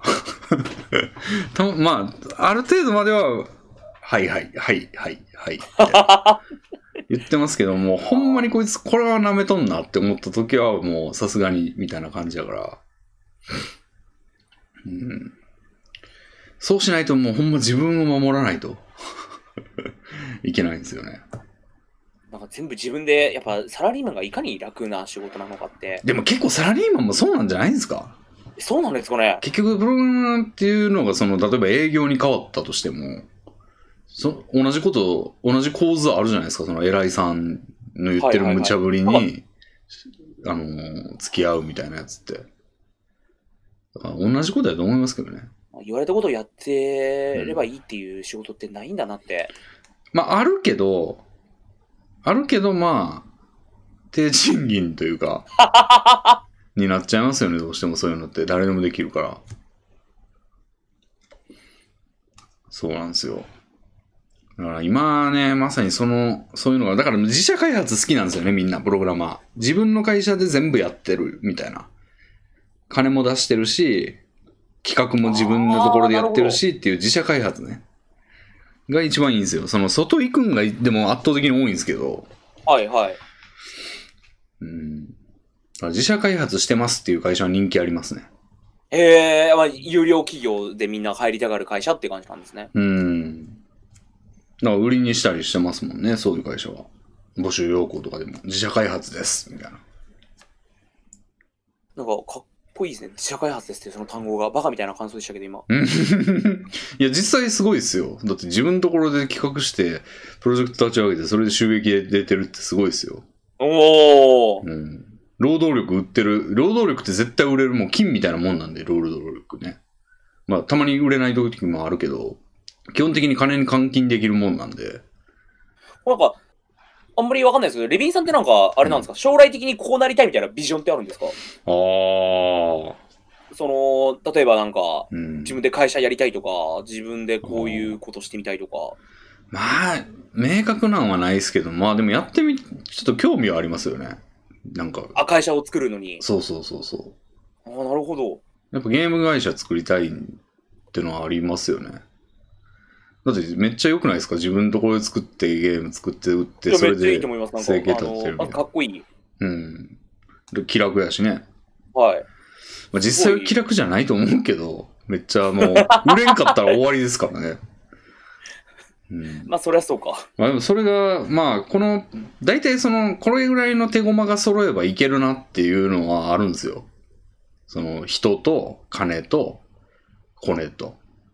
それって、なんか僕、簡単に結構、いけ、やろうと思ったらいけちゃうもんなんですかや、やってやるぜってその気になったら、まあ割ともうね、結構、できちゃうみたいな。結婚みたいなもんですね。結婚も、あれじゃないですか、あの、若いうちになんかふわーってやる人いるじゃないですか、金もないのに。はい、はい、はい。でもなんか成立してるじゃないですか、その後、割と。はい、はい、はい。でも、なんか冷静に考えたら、年収せ1000万あっても結婚できんわ、みたいな話もあるじゃないですか。はい。だから、でも、年収100万とかでやってるやつもいるじゃないですか。いますね。あんな感じだと思いますよ、会社とかも。その、いやー、資本金、もう手元に金が1000万あったって一瞬で解けるわ、みたいな。あの、考え方もあるけど、もう0円からで MacBook だけでやるぜ、みたいなやや感じで、マジで起業してるやつもいますからね。できますもんね。だっうんて、その気になれば。うん。うちの会社ね、まあ、あんま詳しく言えないですけど、はい。うちの会社も最初の数人で始めましたけど、はい、はい。まあ1000万なんか一瞬で解けますよ。ええ ー速攻なくな ったよ。もうだって、普通に考えてみて、なんか、まあ、大体ね、金払う、まあ、従業員とか、まあ、人入れたりとかしたら、まあ、例えば給料が仮に25万円としましょはい、はい。う。大体その倍かかるんですよ、会社としては。50万お一給料人。 25万払うのにですかだって、例えば、健康保険料は払わなあかんでしょ、あ、まあ、会社もしか、はい。うんで、まあ、その人用の機材揃えなあかんでしょはい、はい、はい。で、その人が自自社で作業するんだったら、自社にそのスペースをずっと取ってるってことは家賃かかってるようなもんや。そうですね、はい。うん。だって人が増えてきたら、オフィスも広くせなあかんわけやから、まあ、あの、リモートじゃなければ。っはい。てなると、で、電気代とかもかかるわな。っはい。てな ると、結局、給料の倍ぐらいかかってんですよ。倍弱ぐらいかかってんですよ。ってなると、25万の人雇ったら、まあ仮に50万やとして、5人いたらもう、月250万ですよ。かかりますね。 4ヶ月しか持たんやん、1000万なんうてわ、うんうん。そんなもんですよ。はい、え、じゃあ、うんすごい、そのよ1000万あったとしても、4ヶ月ぐらいまでになんとかしてお金を作らないと、どんどん赤字になっていくっていうことですよね。そうです。で、1000万なんて、まあ、あったって4ヶ月で収益出るわけないやん。はい。だって今から、はい、下中さん、今から4ヶ月でなんか作って、もうお金を自分の手にするところまで4ヶ月でやってくださいって言って、銀行強盗ぐらいしかすることないでしょ、多分。やりさん、万引きもあ りますよ。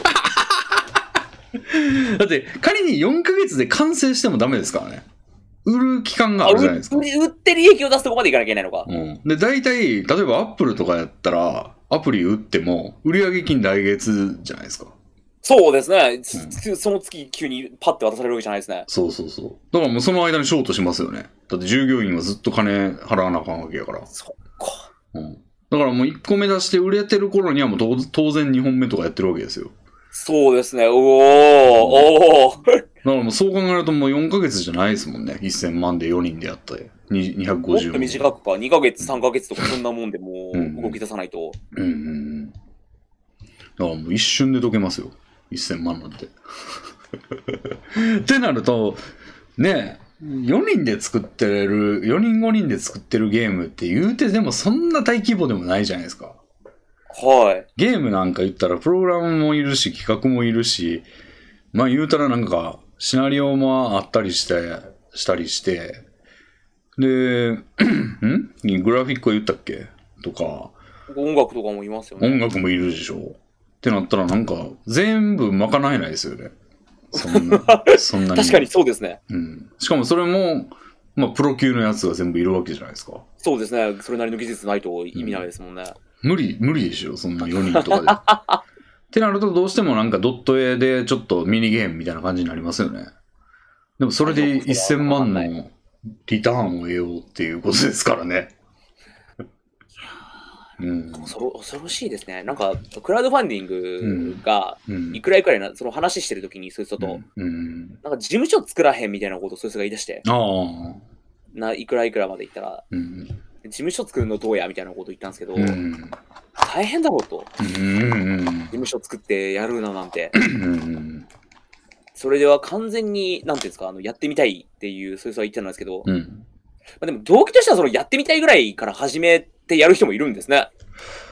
まあそうですけど、その人が無事にその後過ごせているかって言ったら、 怪しいもんですよ。そっかう。ん。だから事務所もやっぱだから、最初は自宅兼、自宅を事務所にしてぐらいの方がいいですよ。それかそれがどもう、んどんどんどん大きくして。ほんましょうもないボロ屋をもう2万円、家賃2万円ぐらいの、風呂もトイレもないような、まあ、3畳一間とか 6畳一間みたいなところにしとく方がいいですよ。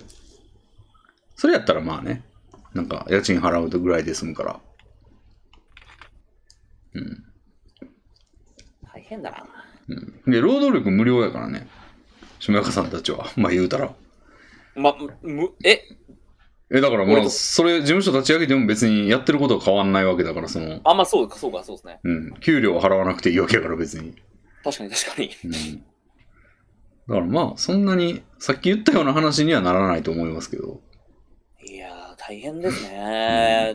最近あったじゃないですか、レビンさん、あの、プログラマーの方のやらかしが。なんあー、ありましたね。あれはでも、あれはでも確かになんか一つの全問答みたいな、というか、はい。問いかけですよね。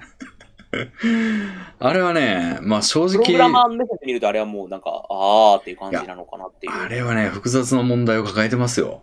あれはね、示唆に富んだ話ですよ、あれは。あの、まあ、概要を言うと、あの、あれですよね、GitHub っていう、はいはあのい。プログラミング、まあ、なんかコードを無料で、というか、みんなで共有しようみたいな感じの、はい。まあ、サイトがありまして、で、そこにはもう世の中のプログラマーがめちゃくちゃ、世界中のプログラマーがもう公開しまくってるわけですよ。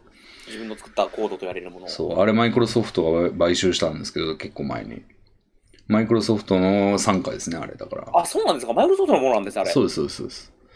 で、まあ GitHub という有名なところがありまして、でそこはもうプログラマーがコードを上げまくってるメッカみたいなところですから、はい。その、まあ、ほんまに、例えば Amazon とかも、なんかその開発ツールみたいなのを GitHub で公開とかしてるし、はいはいはい。まあそういうところなんですけど、まあ、かと思えば俺とかみたいに、その、1回のプログラマーみたいなのもコードを上げてるし、っていうところで、まあ、GitHub か周りはいろいろあるんですよ。で、はい最近その、Twitter 広告でも俺よく出てくるんですけど、はい。あの GitHub に公開されているソースコードを全部見て、あなたの年収を査定しますみたいな、ああのサービス。スがあるんですよ。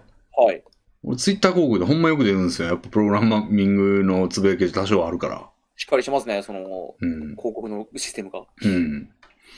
でなんか、それ、やるために、まあ、ある、まあ、おそらくそんなに収入が高くないプログラマーのひ人が、はい。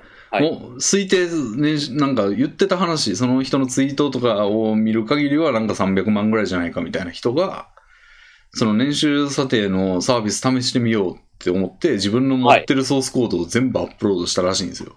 GitHub というやつに。はい。そう。で、その自分の持ってるソースコードっていうのが、その、仕事でやってたやつも含まれてて。はいはいはいはい。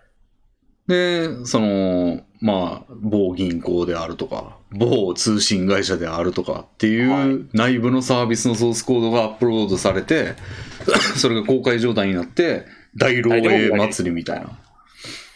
うん、大漏洩祭りみたいなことになって、大問題になって、はい。警察のもあったんやな、確か。あ、なんかやってまいりましたねう。ん、暴力団データベースみたいなまあ。うん、やつとかがあったりしてでその人はアカウントを消して消え去ったけどまあお追われるでしょうねみたいな 地の果てまで追われるでしょうねみたいな感じのやつありましたけどはい。あれって要はそのなんていうんですかねそのやっぱちょっとこう収入が低いと責任が少ないっていう感覚の人が多いからはいはいはそい。のでも言うてその開発費って安く抑えたいからその派遣さっきのそのホリエモンみたいな人が出てくる漫画みたいなんで派遣はい入れたりみたいな感じのやつとか頻繁に行われてるんですよ。うん、はいはい。なんでそういうこう、まあ、意識低いというか人が結構その重要なソースコードというか重要なプロジェクトのソースコードにアクセスできる権限を持っちゃってたりするんですよねそうならないそうしないと仕事にならないからその人にやらせてるからはいはいはい。でもその人が自由にできてる状態でその人は自由にできるってことは自分のものとしてアップロードすることもできるわけじゃないですかそうですね。だから本来はその機密情報みたいなやつって、まあもう信用の置ける人というか、身の固い人というか、あーそれ絶対そんなことしないだろうなっていう。うん。それやったらとんでもない目に遭うような人はいはいはいはい。がやんない、あの、だけを関わらせて秘密にやんないといけないんだけど、それだとコストがかかるってことで、はい。まあや大丈夫やろって感じでやってたら、まあ爆発した、爆弾爆漏れ発みてたいしまなっ。たわけですね。そう。でもそれってほんま止めようないっていうか、関わらせてる時点でもうやる可能性あるから。ななんかでもやばいと思わないんですかうーん。やばいと思わない。うーん。まあその人もなんか含まれてたのわざとじゃないと思うんですよね。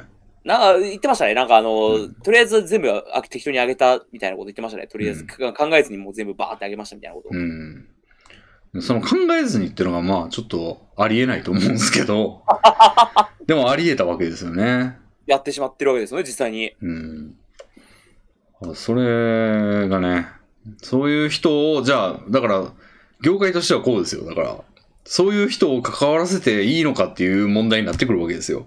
はい。それぐらいの意識のやつを関わらせていいのか問題。まあ当然良くないというか、ややらないで済むならやらないに越したことないんですけど、じゃあ、もうほんまに身の固い人というか、もう有能な人ばっかりにしたら、コストが高いわけですよ。ああ、おうん金がかかっちゃうわけですね。うん。それじゃあちょっと金かかりすぎってことでコストダウン、コストダウンってややれなくなると競争力がなくなるわけですよね。はい。だから、例えば今ほんまにあの楽天が、あの楽天モバイルがもうすごいやつ打ち出して今殺到してるみたいですけど、はい。あのね、通信、携帯の料金のやつ、あんな価格競争してたらもうそんなコストかけてらんないですよね。あーもうほんまその300万の人にやってもらうしかないわけですよね、そういうところは。け人件費を削って削って。削って削って。だから、それをやらない、じょやらないようにはもうできないと思いますよ、そんな。だから今コンビニの店員を全員日本人にしろって言ったって無理じゃないですか。無理ですね。そういう感じですよ。ああ、なるほど。うん。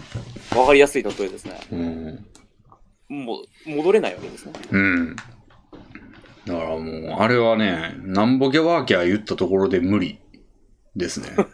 うん、いつかどん確だけ確率でああいうこと起こりますよ。てあか、ー身の固い人でも確率で起こると思いますよ。確率は低いでしょうけど。まあ人間だ漏からしちゃうっていう、パターン。うん、人間やったら、まあ、いつかミスはすると思うんで。なんかそんなとんでもないことがあるけど、まあ今回はだからそのその人の属性が、まあ、そのちょやっりがちとだった人。やりがやちりがちな人だった。とみなされるような人だったんで、それが原因だ、原因だみたいなことになってるから、まあ、原理的には誰でも起こりますけど、まあ、はいはいはい。怒りやすかったから怒ったかもしれないですね。うーん、なるほど。うん。あーあれはねね、結構根が深い問題というか、うん。根が深い問題ですね。なんか、悲しかったですね、あの、うん。事件、結局。なんか、その後、顛末あったんでしたっけあれ。いや、アカウントなくなって以降は特にもう話題にもなってないんじゃないですかね。そうですねたたまたまあれ、リアルタイムで追ってて、うん追ってたっていうか、寝る前ぐらいにちょっと目に入って、うん。ずっと動向を見守ってたんですけ ど、おうリアル、その鍵役になる瞬間ぐらいまで、あ、すごっリアルタイムに見てたんですね。リアルタイムに見てたんですよ、あの流れを。うんうん。その中でやっぱりもう本当になんか、辛く死自殺するからいいよみたいなことまで言い出しまして、ああ。悲しいなって。うん。いやーまあ、そんぐらいのすごいことでしたからね、 あれ。やっぱすごいことなんですね、やっぱり。うん。いや、もう賠償とかほんまにやりだしたらすごいことになりますよ、あれ。うえうん。まあ、会社員の立場でやってたらあれやけど、まあでもそれでも相当な過失になるんじゃないですかね、あれは。裁判とかになったら。多分認められちゃいますよ。あの、普通、従業員ってよっぽどのことやんない、もう悪意でやんない限り、ー。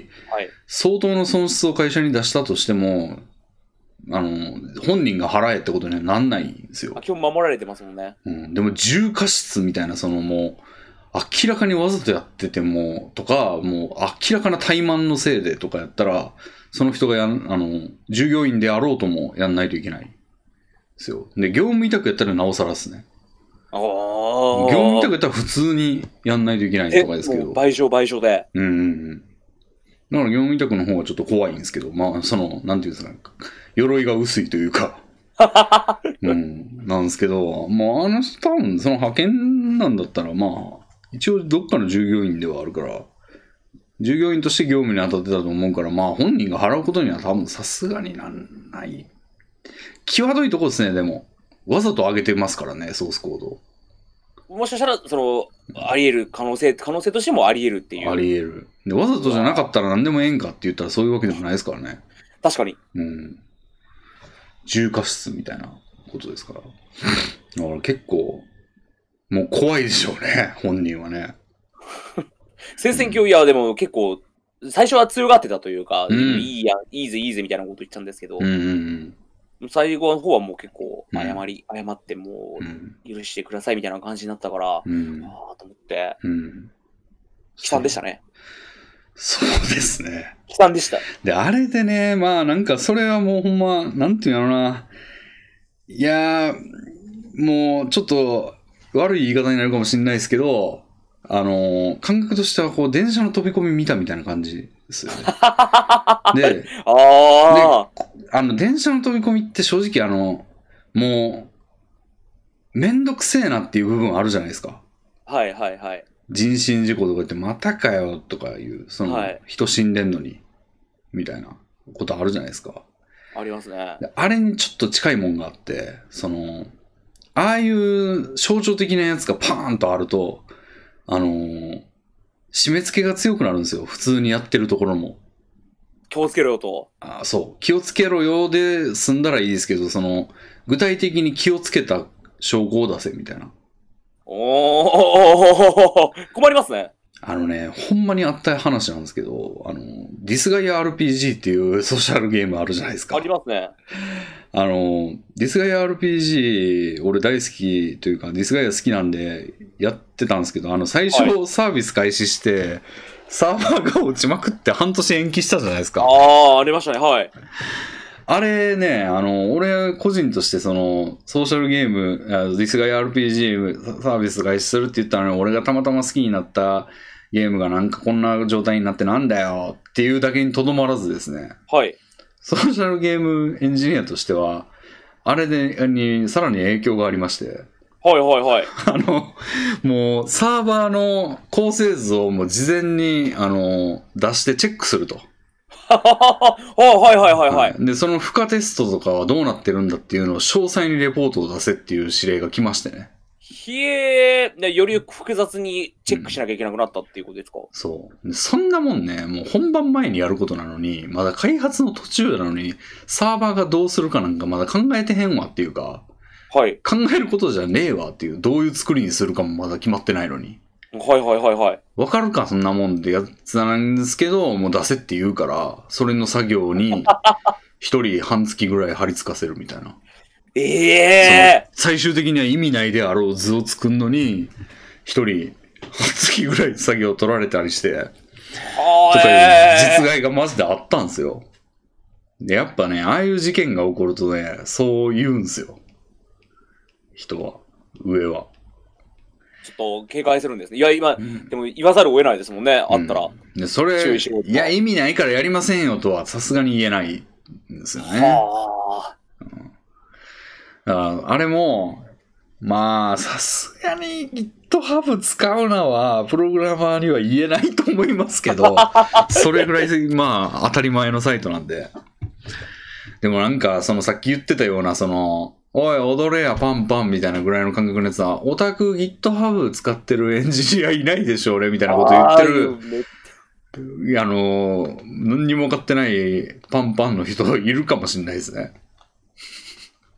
とりあえず GitHub っていうのが原因だから、GitHub イコール悪いものといそううそうそうそそうそうそのう。中で、そうそうそうそうそう。 GitHub って悪者だよねってなってるんだ。うーん。いや、さすがに少ないと思いますけどね、GitHub に関しては。でも、そう、うん、なってるところもあるかもしれないですね。うん。社あ内れに行っての、ます僕もゴミ収集の仕事してた時に、はあのーゴミを確認せずにうん巻き込む機械、機械であのガーって巻き込むやつあるじゃないですい。ああ、か。ありますね。はい。中身を特に気にせずにあの巻き込みをやったせいで、はい後ろのあの荷台があスプレーが中で爆発してあ火ー災が起きたことがあったんですよ。はいはいはいはい。なんで、あのーそれに気をつけるという名目で、はいあの必ず中身を確認させられて、ええゴミしっかりスプレーがないことを確認しろみたいなお達しが来まして。ええゴミを見つけたスプレーの缶をこうう、ん数をかけぐらいの。うわーやるんですか、それ。よっやりましたよ。やったんだ。やりました、やりました。やらざるを得ないというか、おお。何の意味があるのか全くわかんないですけど、おおー。もうやらざるを得ないのでやりました、さすがに。はあ。そんなんやってたらめちゃくちゃ時間かかるでしょ。めちゃくちゃ大変でした。ああ。回れないでしさょす。がに何、にうん何ヶ月か経ったら、うんもう、やめようって話になあってー、時間がもう押して、う全ん全員から苦情が来まして、うん。無理無理ってなって。うん。いや、そうなるんですよ。だからそれも、さっきもその年収300万のやつは雇うなみたいなこと言い出しても無理無理ってなるんですよね。ははあー、なるほど。うん。同じことですね。現実問題無理なわけですもんうね。ん。もう開発費がもう、ないないってなるから、そんなんしたら。そっか。うん。そうですよ。さっき言ったような話でもね、その25万なんか激安の給料じゃないですか、まあ言うたら。そのそれなりあーの、はいそれなりのキャリア積んだエンジニアに対しては。はい。それでも1000万なんか解けるわけですからね。あうーん。安い方で見積もっても1000万があっという間にうん、溶けてなくなっちゃうんですね。うん。エンジニアの単価なんて多分ね、ソシャゲ関係だと80万ですね、一人。あの、払う額が80万ですね。大体。で、できる人やったら100万とか。完成して80万円渡す違う違う違う。あの、1ヶ月1人雇うのに80万。ええー、だから俺も今自分入ってる仕事単価80万ですよ。おえーうん、でも俺に80万入ってくるわけじゃないですけどね、もちろん。会社として80万払そってうそうそるう仕事。うん、でだい、もうほとんど見かける仕事大体80万が相場っすね。ええー、安くては70万、70万やったらやんねえなって感じになりますね。じゃあもうそんなエンジニアをじゃあも う何雇ったら、わあっという間にじゃあ行くわけですね。うんまくうん、さすがに倍はいかんと思うけど、さっきの理論の。はいはいはい。でもまあ、1.5倍ぐらいとかになるんじゃないですか。すごっうん。80万とかですそよ。んなことしたら1000万なんてもう本当に湯水あっという間にうん1ヶ月2ヶ月でもううんうんうん。できる人だったら80万にとどまらんし、リーダーとかやってたらもっと上乗せですね。なんか恥ずかしいですね。クラウドファンディングで500集めたらやった。いやいやいややった。言うたらでもそのままもうすごいエンジニアをもう半年ぐらい雇えるわけでしょ、余裕で。あ、そっか。うん。それはすごいですよ、やっぱり。うん。あ、ほんまね。まあ、ソシャゲがね、ちょっと景気いいってのもありますけどね。やっぱり。あ、まあ、やっぱりまだいいんですね、う景気は。ん、まだやっぱさすがにいいっすね。下火になり始めてるとは言われつつも。うん。技術者が足りてないんでね、やっぱり。あ、そうなんですね。うん。やっぱ、それなりにできる人ってそんないないですよ。へえ。人とるのに、だからほんま苦労してますね、いろんなところが。へえ。俺の今のところも、 まあ、あんま言っちゃダメですけど、俺の今のところももう、とにかく人をくれ、人をくれっていう。俺しか言ってないですけど、今。もっと、もっと来てもいいんだよって言ってますもん、向こうは。でも人がいないから遅れない。そう、こっちもちょっといろいろやってることがあるから、俺ぐらいしか言ってないんですけど。うん。だからまあ、広くれって言ってたよっていうことは一応伝えてますけど、まあ、ちょっと余裕ないでしょうねっていう。へえ。うん。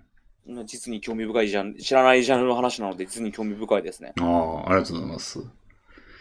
そうですね。まあ、ソシャゲ、でもゲームやっぱやりたいですね。まあ、今の仕事も俺そんなに、その、なんかね、ただのシステムですけど、まあ、ゲームの方がやっぱやってて、なんか、キャラが動いたりしてるのの基盤を作ってるんだって思うと、ちょっとやる気が出てくるというか。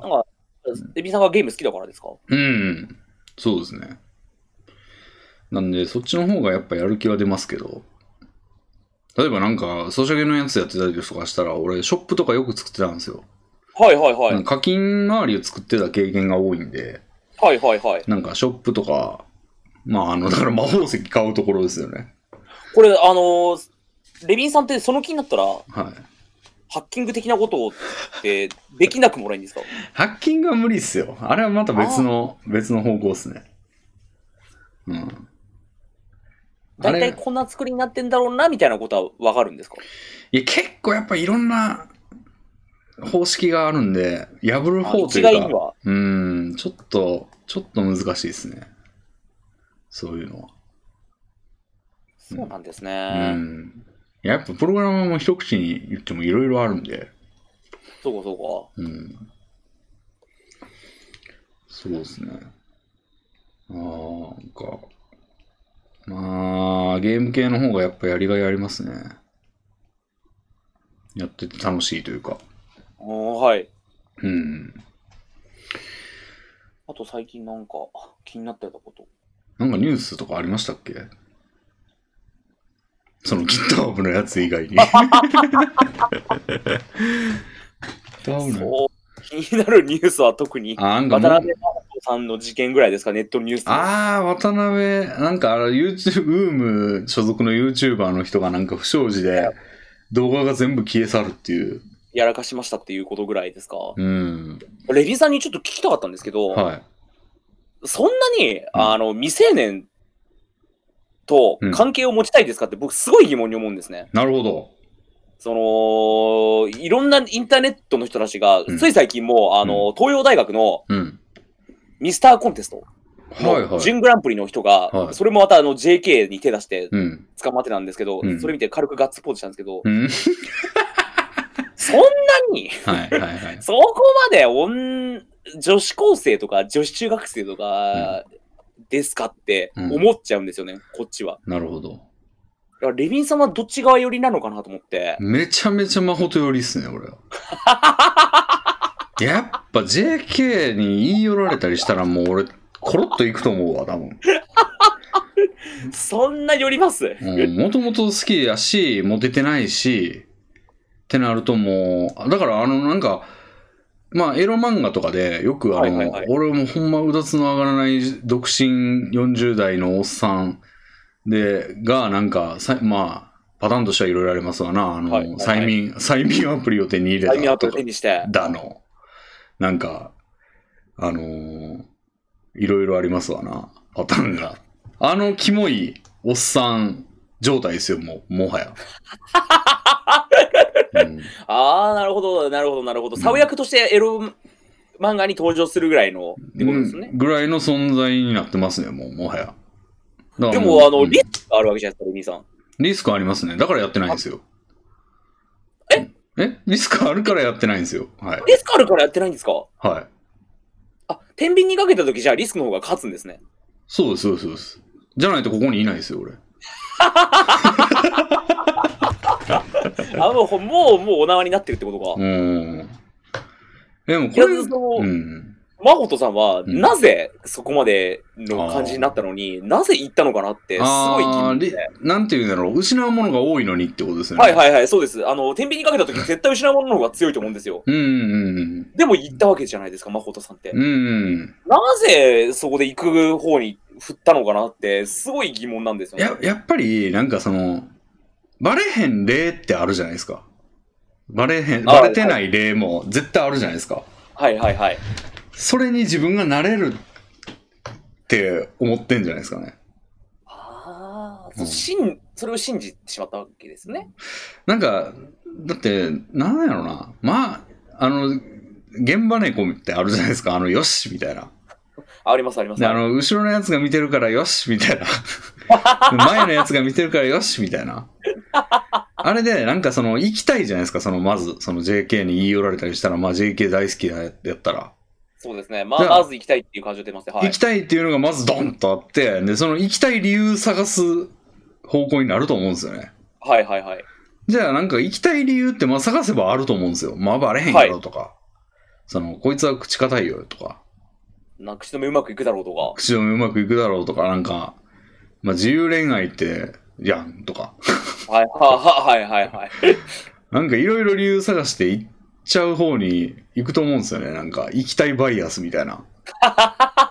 うん、ああ、いろいろな肉付けがあるわけですね、行きたいに。どんどん肉付けされていくわけですね、行きたいが。そうそうそうそう。いや、絶対そうだと思いますよ。もうわそうなってくると、もうやっぱり行くっていう方しか見てない、いうんリスクの方はもう見目に入らなくなるんですね。うん。なんか最近見たんですけど、なんか全然関係ない話ですけど、なんかあの、ライトタトゥーの話知ってますなんか。ライトタトゥー。これってなんかまとめサイトを、俺がなんか、そんなに目立ってないまとめサイトの記事見たんかな。あのーなんかライトタトゥー、なんかしヤフー知恵袋みたいなところで、はい。なんかライトタトゥーを、なんか韓国人の男性の彫り師に、なんか前にノリで入れたんですけど、はい。あの、すぐ消えるって言われて。はいでなはいんはいか。、1年ぐらいで消えるよって言われて入れたんだけど、あの、半年経つんですけど、まだくっきりです、みたいな。 はい。で、あの、もうすぐ就活なんで、ちょっと、こういうの、な、消えるんですかねっていう質問があって、はい。で、ライトタトゥーとか言っても、ライトタトゥーって消えないらしいんですよ。で 消えないんですかなんか消えない、消えるわけないですよ、みたいなのが、まあ、普通の、だって、普通の入れ墨ですからね。うん何がライトなんですか言ってることがライトなんじゃないですか。 あ、いや、あ、こと、あ、そういう捉え方の違いってことライいやライトな言葉で言ったからってことですなんか、そんなん存在してないみたいな、水素水みたいなことじゃないんですか、だから多分。ああ、なるほど、なるほど。うん、多分ですけど。で、それで、ね、はいその質問者は、なんか、で、そういうこと言われるわけじゃないですか、その、はい。あの、消えないよとか。で頭おもかしい、んじゃないか。はい。その回答、その回答に対する回答、そのトピ主の回答がなんか、そういう意見は求めてないんです、とか、言ってんですよ。言ってんですよ。で、なんか、はい、整形外科とかに行かないといけないですよとかいう意見にもなんかそうじゃなくてすぐ治る方法が聞きたいんですみたいなはい。こと言っててで最終的になんか一番いい回答みたいなのにしたのは何だっけな一番いい回答みたいなのにしたのはなんかそのうち消えるよみたいなやつだったんですよえ、どういうことですかだから結局消えるよって言ってほしかっただけなんですよあ、なるほど、なるほもど。う最安初心したかっただけなんでそうすね安心したかっただけなんですよでそういうの山ほどあるじゃないですかありなまんすかね結。局結論は出てて相談って言って話聞いてもらってるけど結局大丈夫だよって言ってもらいたいだけみたいな例ってあるじゃないですか。ありますね。あそうその心理ってなんかそのさっきのやつでもその JK 行ったら大丈夫だよっていう理由を探すんですよね。あー過去に一回成功してるとか、見つかってないやとつ、かあいつは見つかってなかったとか。そう言ってるさ先輩がいたとか。はいはいはい。っていうのを探してあ俺の場合大丈夫だろうってなるんだと思いますよ多分。なるほど。うん、でも行きたすぎるんですよね。うんそれ言っちゃうわけですね。うん。めっちゃ行きたいんでしょうね。え、JK 好きじゃないんですか俺めちゃくちゃ好きなんですけど。下川さん全然なんですかいや、なんか別に、なんていうんですか、その、うん関係ない、JK であろうと、うんうん関係ないという、JK だでも別に関係ない、20代、にさんいわば好きになったらうん30歳だろうと、あー40歳だろうと、あー。関係ないので、あえてリスキーであるに、J- JK に行く理由がわからないというか、ああ。うーん。これやっぱ俺があれですかね、リスクを取らなさすぎる人間だいやいやいや。や。 いや、まあ、もうほんまだから性癖の問題だと思うんですけどあね。兵役の問題がでかいんだ。だ、じゃないですかね。でもやっぱ若い方が良くないですかでもレビさん、若くてめちゃくちゃ性格悪いみたいなやつよりは、うん。なんていうんですか、俺多分、そういうの、俺多分昔女子高生とかにいじめられてたから、苦手なのかもしれないですねもしかしたら。ああ、女子高生にいじめられてたんだ。その、友達と一緒にうんバスの待合室で、うんバス待ったら、うん。 JK の二人、JK 二人組にはい。缶投げられたんですよ。中身が入っている缶コーヒーの缶。ええそんなことってありますないないないない。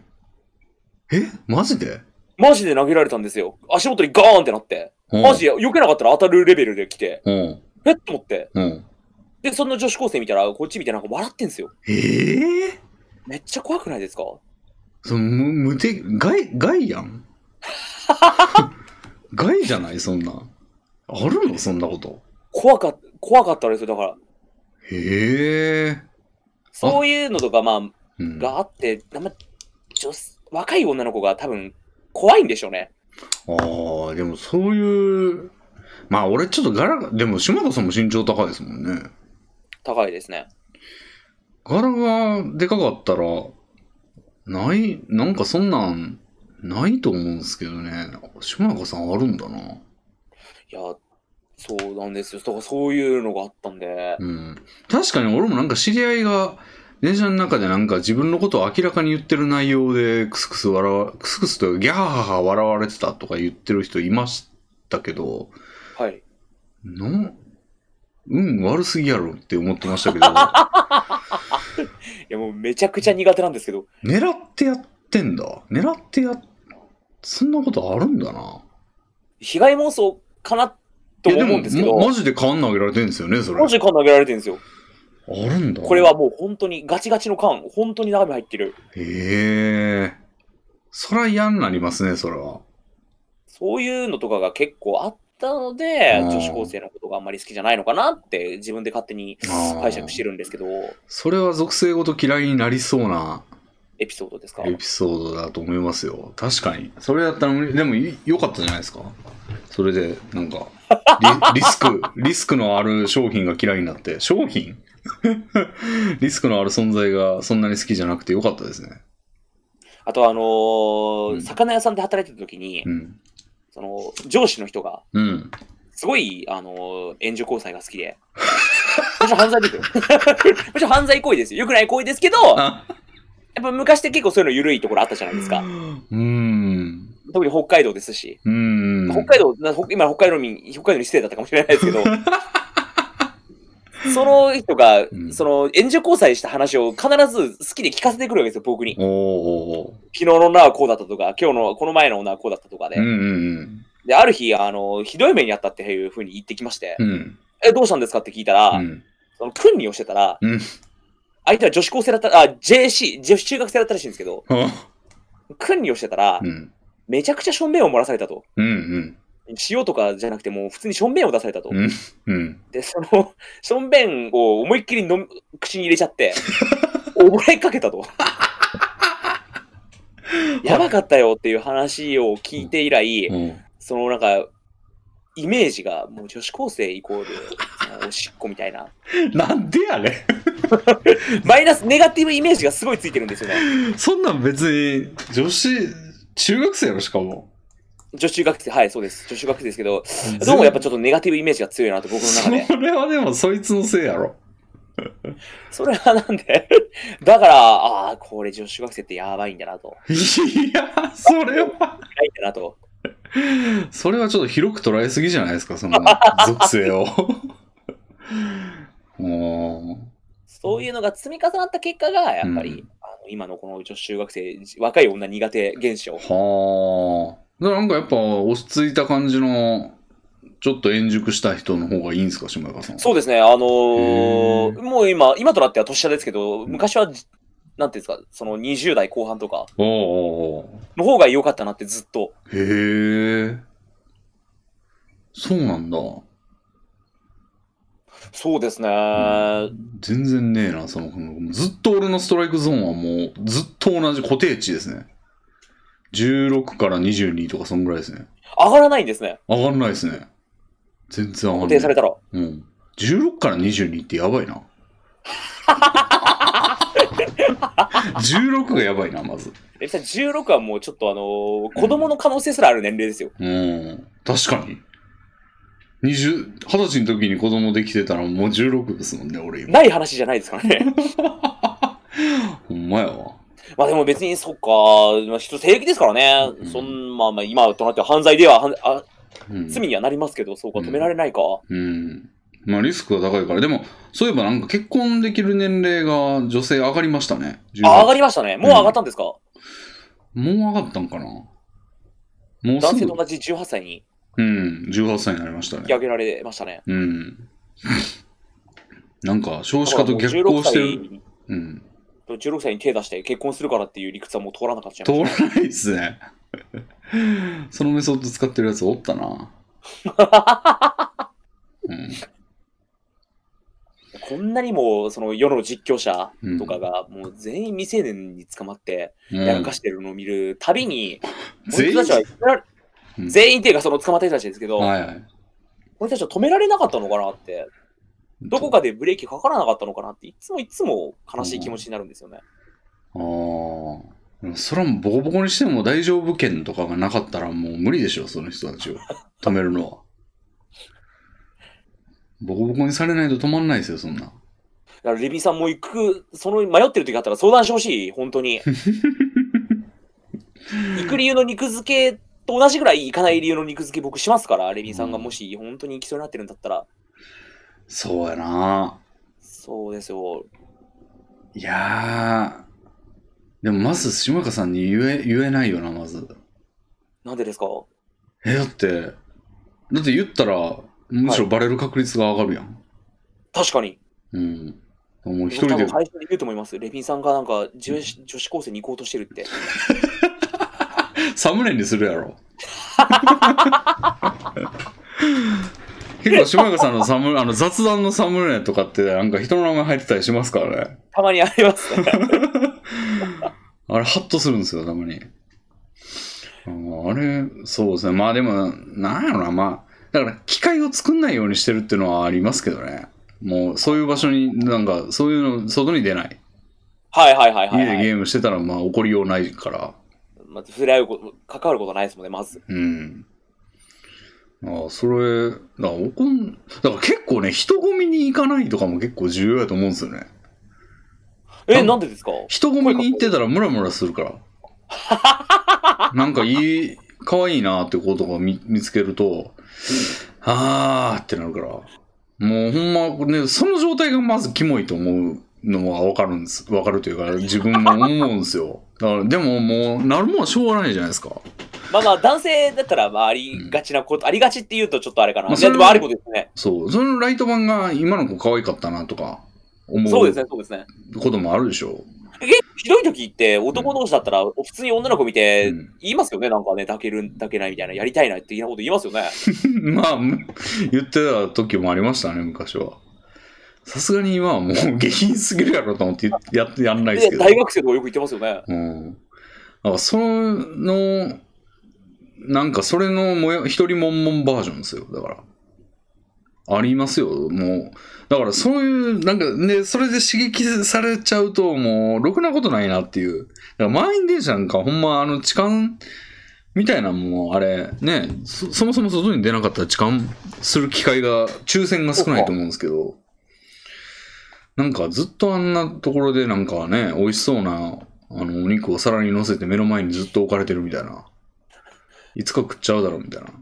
伊沢あんま良くないですよ。どんどん今、うん女性層がさっとこう、今の話を聞けば聞くほど女性層が波をひひ引いてますよ、本当に。あのほんまのことやからな。それをオブラートに包み隠すのが大事なんじゃないですか。うん、魅力的な女性が多くてとか言うんすかオブラートに包んで。そうです、そうです。魅力的な女性が多くて、つい、うんそ。の劣情を催してしまいますとうか。んもうムラムラくるんです よ。カッですよ、もう。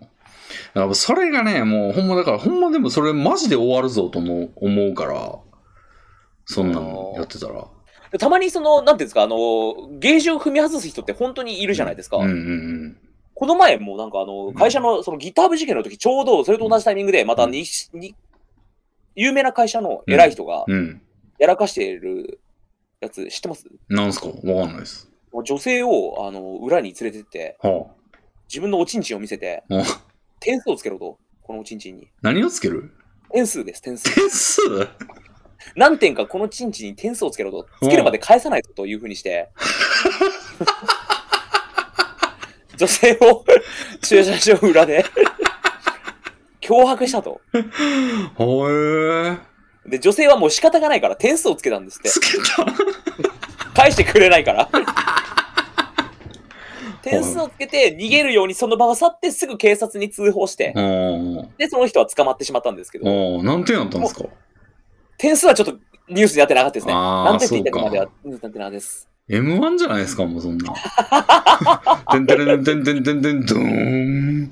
その人は、あの、全然、なんていうんですか、普通に社会的地位もあるうん。有名企業の偉いさんなんですよ。あで、ちょっと考えたらあ。う、ん。まあ、す捕まるなって思うじゃないですかう。ん。でも、我慢できなかったって言ってたんですよ、その人はう。ん。だからもう怖いなと思って、性欲ってうん本当に怖いものなんだなって、怖いですね。怖いですよね。衝動ってありますからね。なんかもう、京極夏彦の毛量の箱っていう小説があるんですけど、はい。あれでもね、殺人の理由がそんな感じでしたよ。なんかもう。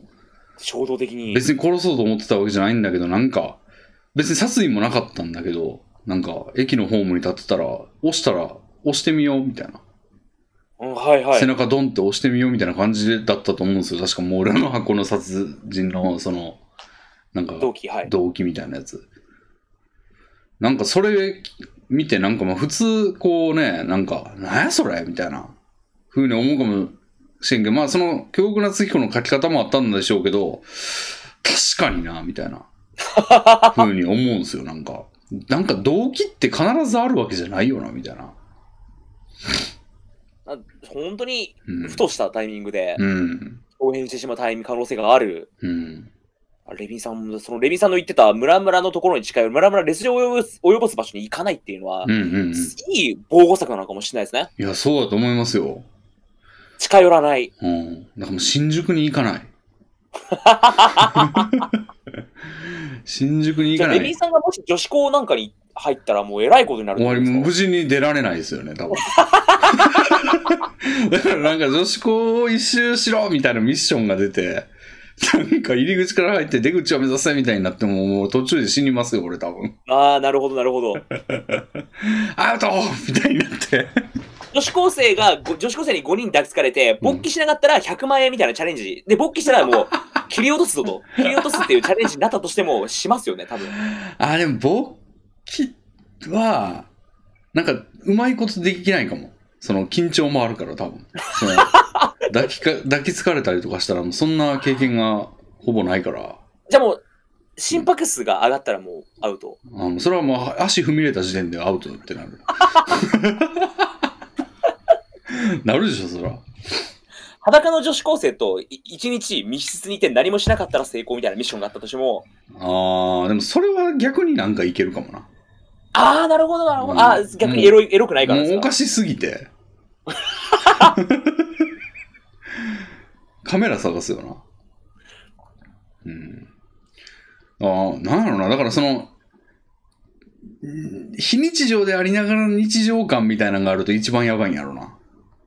ああ、もなうんかまあ、じゃあ入っうんた、乗った電車がたまたま満員で全員女子高生とかだとやっぱり、うん いや、それは、だから全員とかやったら、これはおかしいぞってなって、なんか異様、いおかしいなってななるけど、そのなん半分とかか、なんか普通の状況やねんけど、なんか、めっちゃ触りやすい状態にあるみたいになってたら、どういうことですかなんか自分の前だけ一人分空いてて、なんかめっちゃ、で、スカートちょっとまくれ上がっててみたいな。ことになってて、で、誰も全員向こう向いてる。その、俺を囲むようにして外側向いてるみたいな。 状態とかやったら、たまたまね、その自然な感じで。あーって。急太ったタイミングですか、投票箱に投票用紙入れる感じでこう、スーって。で、みんなのノアに悪魔レビンと天使レビンが出てきて、おい、触っちまえよ、レビンっていうやつと、いけません、そんなことしたらっていう、二人が争っても、悪魔の方が圧勝しちゃうってことですよね。そう、もうなんやったうわら天天使の方もちょっとぐらいならみたいなこと言ってる。恐ろしい。またとないチャンス。スですよ。チャンスは、チャンスはものにしなきゃみた いな。こと押言っす方向で天使なんですね。うん押す方向の天使。そう、だからもうほんまだから、それでも、そのなね、電車に乗らなければそんなことにはもう一切ならないわけですからね。だから俺もなんか、こうやって興味ないとか、高潔なふりしてますけど、マホトパターンで、うーん。マホトパターンはあれですからね、あの、向こうから写真送ってきてるわけですから、ああ。うんその、胸胸にセロハンテープを巻いた写真をわざわざ送ってきて、ああ。これどうですかって言ってきてるよっていう、エースはものすごい罠じゃないですか。うん。でもやっぱそれを見たら急にうんスイッチ切り替わる可能性怖いですね、本当に。いや、俺もありましたよ、そんなん。ええ実況で顔出ししてなかった時代は。裸の写真送られてきましたよ。裸の写真うんうん。どうなどうやどういう理由で送ってきたんですか、その裸の写真を。だから、なんか、なんやろな。会いたいですみたいなことを言ってるわけじゃない、さすがになかったけど、はい。あの、ファンですみたいな文言とともに裸の写真が送られてくるんですよ。えマえジマジ、マジマジ。怖っ。うん。だから何も返事しませんでしたけどね、さすがに怖くて。 怖くてっていうか、わけわかんなくて。そうですよね。うんうん。だから、あのーそのパターンで言ったマホトさんは、多分、うん。過去に何度かやってるんだなって、そのパターンが何回かあったんだなって。でしょうね。ええうん。で今回もそのパターンでいけるだろうと思って、うん。行った結果、こうまあ、今回はダメだったっていう。うん。そうですね。だって普通だったら警戒するじゃないですか。終うん。わってないじゃないですか。うん。まあ、でもまあ、気の毒ですね。気の毒っていうかもうなんかその、その、なんていうんやろう。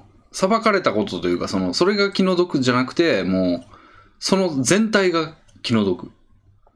もう、そういう状況になってしまったきっかけとかを丸ごと含めて因果、因果が気の毒。ああ、なるほど、なるほど。うん。うん、まあね。そう思いますよ。レビンさん、本当に、あの、気をつけて、うん。お互い、お互い気をつけましょう、本当に。うん。言いたくないですもん、だってレビンさんが捕まった話を僕は。サムネの、サムネの中に、レ俺ビのン中に入れたくないですよ。別にや、なってても入れてもらわなくてもいいんですけどね。いや、でも、やっぱ言っちゃうじゃないですか。言うと入るじゃないですか、やっぱり。まあ、それはね、もう、語らざるを得ないですよね、そんなもん。本当に。うん。サムネで思い出したんですけど、はい。今なんかあの、配信周りのことを全部人に任せるのが周知徹底してまして、うん。サムネ作るのも、うんうんアーカイブを上げるのも、うん。うん。アーカイブをなんかこう、編集する作業も、うん。全部ひあの視聴者の人にあのお願いしてやっていや、もららってしいですね。サムネがそうなってるっていうのは、なんか、島川さん聞いてたんですけど。そうな、もう、編集なんあでりすかとあらゆることを。へえ。やってくれるんですね、そんなこと。ただ、あの、もちろん、あの、報酬払ってますよ。ああ。なるほど。報酬払ってやってもらうっていう、んその、なんか、気づいたというか、いつまでになっても自分ではやらないなって気づきまして、おおおうおうそのいずれいつかやるわ、いつかやるわっていう思考だと、絶対やらないことに気づきまして、うんもう今更、だいぶかかりましたけど、こうの思ん考になるまで。うん。これはもう、あの、お願いしてやってもらおうと。うん多少、一票がかかっても、うんうん大事なことだなって思って、やっぱ自分の限界を認めるじゃないですけど、うん。はいはいはいはい。結構最近までは俺は何でもできるんだっていう思考に侵されてた部分がありまして、おー頑張ればできる、本気を出せばいけると。うんうんうんうん。俺は本気を出してないだけだからできてないだけだ、出せばいけるんだって思ってたんですけど、うんうん、ダメですね。いや、わかります。めっちゃわかります、それ。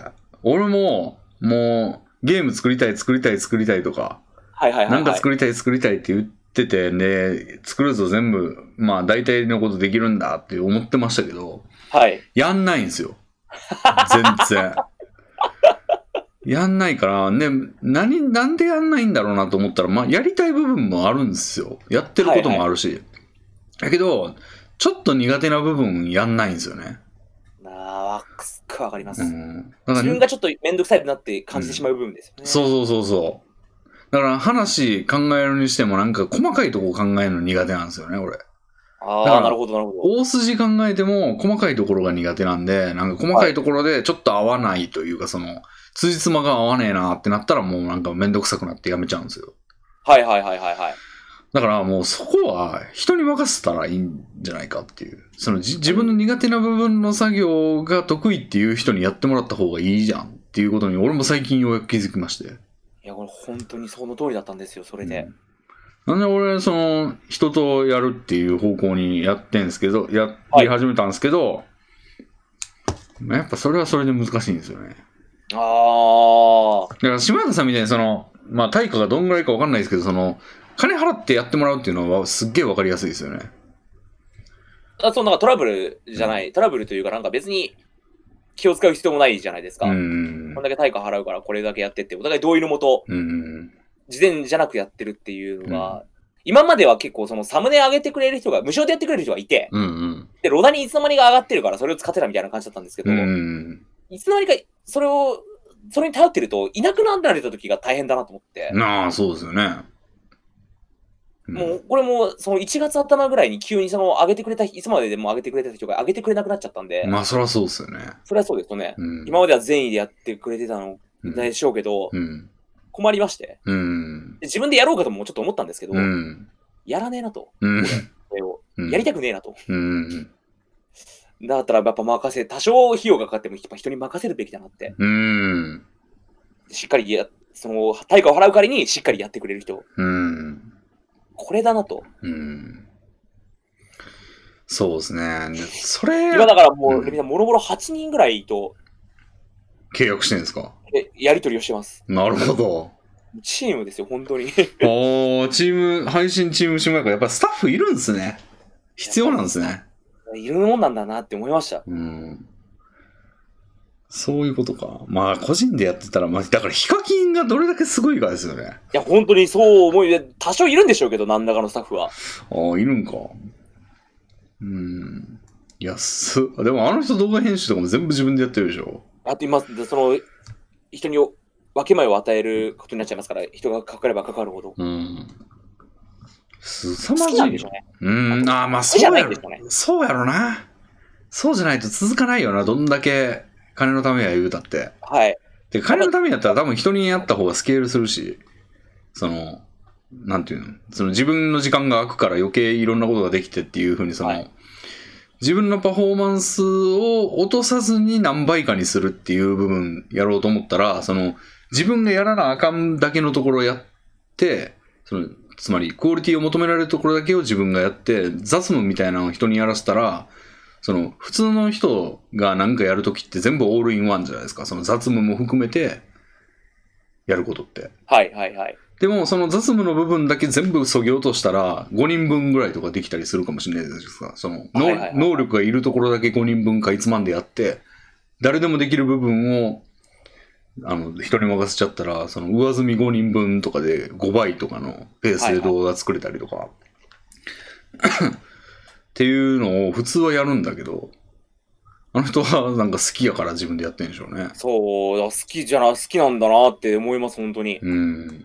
さす好きじゃがなにいんだなっていう、あの作業は。うんさすがにまあ有名になってからはそれに近いことやってるとは思いますけどはい、はい。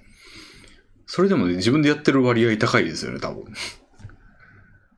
その他の YouTuber とかよりですよね。ねすげえわやっぱ好きこそものの上手なれとは言ったもんですねほんままさに、ううん先人の言葉っていうのはもう全部間違ってないですね、本当に。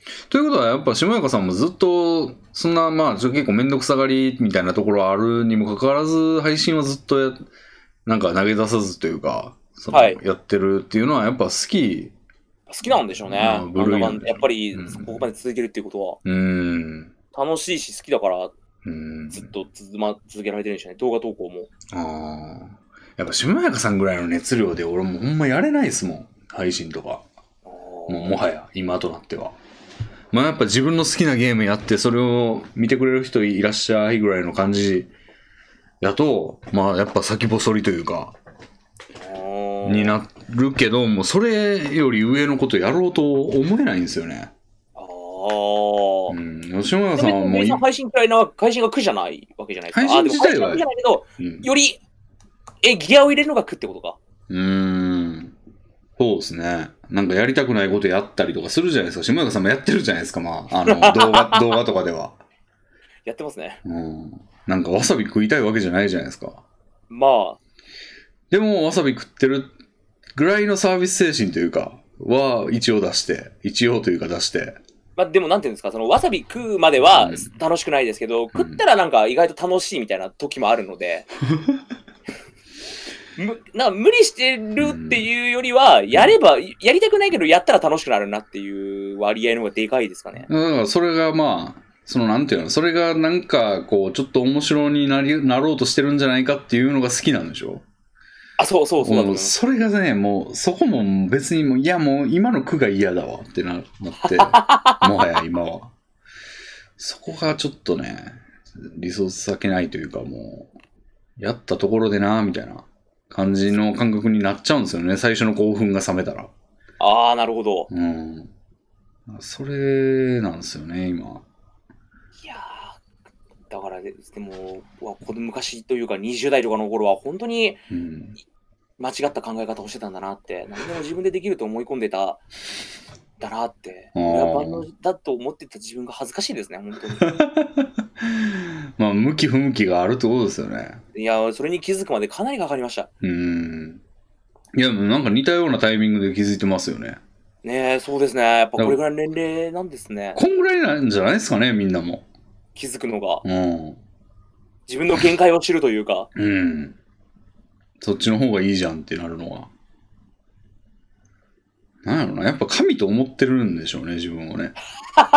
いや、なんか、幸之助さんも言っ、幸之助は今でも現役そうらしいんですけど、ああ、そうなんですか。すごい。自分を神だと思ってる。だからなんかね、幸之助さんの話だと、あの、まあ、うちのラジオに出てくれてるゲストの方、漫画家の方ですけど、幸之助さん。はい。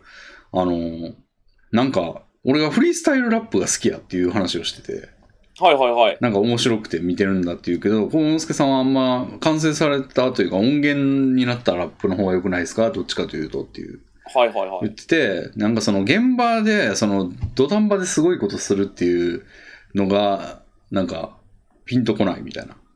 そのおー完成された、いやね、練られたやつの連動を見た方がいいじゃないですかみたいな。うそのん。高い品質のものを見たいじゃないですかみたいなこと言ってんねんけどなんかまあそれのなぜそうなのかっていうとその天現場での天才みたいなやつはいや俺も天才だしみたいな感覚があるらしいんですよ。 うん、なんかそれがまだいまだにあるみたいなこと言ってましたよ。はいはい。うん、だから藤井聡太とこのか結婚はまだそれが抜けてないんで、ななくなってないんですね、まだ。うん。まあ、若いってのもあるんでしょうし、彼結構実績はありますからね、もちろん。確かに。うん。だからなんかそう思うに足る根拠があるんですよね、割と。ああ、なるほど、なるうほど。いん。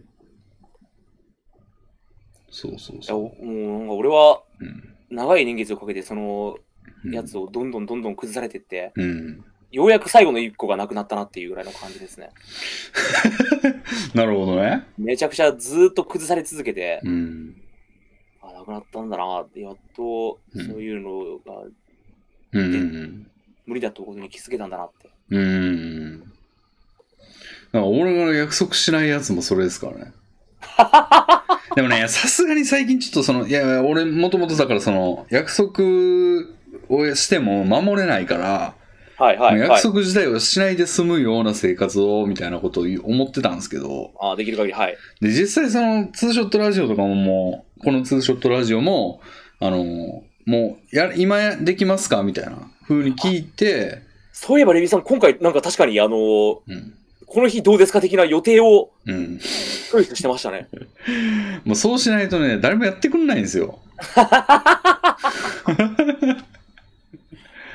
そうなんですよ、もう。いや、ほんまね、なんか最近ディスコード、俺大体ね、夜になったらディスコードの一覧バーって見て、はい。なんかあのーオンラインっていう表示になってる人で、なんかラジオやってくれそうな人いるかなって見るんですけども、全然いなくて。はいはいはい。なんかもうなんやったら最近オンライン、オフラインになってる人が多くて、なんか俺が、俺のせいかなみたいな。レビンさんが声かけてくるからってことですか結構かけてるんですよ。で、なんか俺はもうほんまに、もうマジで何の気兼ねもなく断ってくださいねって言ってんすけど、はいはいはい。多分、普通は、なんかその、俺が声かけてダメでしたみたいなやつのストレスがゼロのわけないんですよ、やっぱり人。確かにちょっと申し訳ないなっていう気持ちそうでしょ。はありますね、断るとき。そうそうそう。どんだけ俺がもうほんまに断ってほしいんですよ。もうほんま、もう断ってくれなくてもいいんですよ。もう放置でもいいんですよ、全然。だかああ、無理だったときは、ってことですか、らもう最近ね、なんか文言考えようと思って、なんか、最近高畑さんとかに、あの、はい来て、あの、打診したりしたんですけど、その時も、あの、今いける、全然断ってくれていいよ、えー放置でも OK って書いたんですけど、ああ、はいはい。まあでも返事してくれるんですよね、やっぱり。あちょっと今は忙しいですとか、うんちょっと厳しいですとか。すんません、今日は無理っすって。でもそのすんません、今日は無理っすって打たせてるストレスがあるじゃないですか。そ の、それって打つん若干めんどくさいと思うんですよ。俺がめんどくさいから。まそあ、のまあ、確かにそう。俺がその立場やったらめんどくさいから。だからもう、いやーもうどう、これは、俺がどんだけ言ってても、まあ回避できんなと思って。はいはいはいはいはい。だからなんか、それ、俺はそういうのを気にしない人だし、大丈夫だよ、光線は聞かないから、はい。もう、フォーマットに乗るしかないと、普通の人 々の。あだいぶ、うんだいぶですね。やねんけど、まあ、それも、急にできる、急にできるわけでもなくね、最近ちょっとね、生活リズムが、まあ、ちょっとだけ安定してんですよ。なんか、12時までには起きて、夜はまあ、遅いけど、はい。まあ、昼ぐらいには起きて、夜は起きてるっていう、その、起きてる角度が高い時間帯が増えたんですよ。あはいなんで、まあ、時間の予約一応取れるかな、みたいな感じで、島木さんも12時って、夜12時っておっしゃってたやつで、あ、いけるなと思って、12時にしましょう、みたいな。だからレビンさん、だから急に変わったんで、うん。びっくりしました。あれ、レビンさんが予定を立てようとしていると。うん、やってくんないんですよいいやと。やってくんないんですよ、ほんまに。 うん、やっぱり、みんなもう結構いい年じゃないですか。うん。まあ、あの頃、10年前だったらいざし強い知らず、うん。今だとやっぱなかなか難しいですよね。うん。島中さんとか、幸之助さんみたいな自由業やったら、ぜだいぶ確率高いんですけど。みんな働いてますもんね。まあでも、島中さんも結構捕まんないですよね。てか、これ、そうや、思ったんですけど、はい。俺の今の配信の視聴者数って、はい。はい。もう100人ぐらいなんですよ。100人弱とか。はい。もうめっちゃ減ったんですよ。で、はい。しもやかさん今結構1000ぐらいあるでしょ ?1000 とかいや弱戦弱とか、はい。言ってるでしょで、これよく考えたら、はい。はい。あのーなんやろ、配信し、YouTuber とかで配信者コラボってはい。やってるやつって大体同格か、上のやつが下の人を好きでやるとかはい。って感じじゃないですか。基本。あそーうまあ下からはい急にそうだはい下から急に上に行くってちょっとずうずうしい感じでしょ。まあ、あんま聞かないタイプですね。うん。今の下中さんと俺って、規模から言ったら俺めちゃくちゃずうずうしくないですか なんかえー、あーそうですか最近ね、なんか普通、だって俺と下中さん全く知り合いじゃないかったら、なんか急に視聴者数なんかまあ、90とか、そんぐらいのやつになんか、島やさん、島やか、コラボ、 まあ、島やかは知り合いやから言ってるからかもしれんけど、コラボしましょうって、ちょっとなんか、よく考えたらなんか普通ないスケールだよなと思って。ああ。冷静に考えてください。まあなんか俺の前やからとかじゃなくて、なんかはい普通に考えたらちょっとずうずうしいスケールでしょ、これ。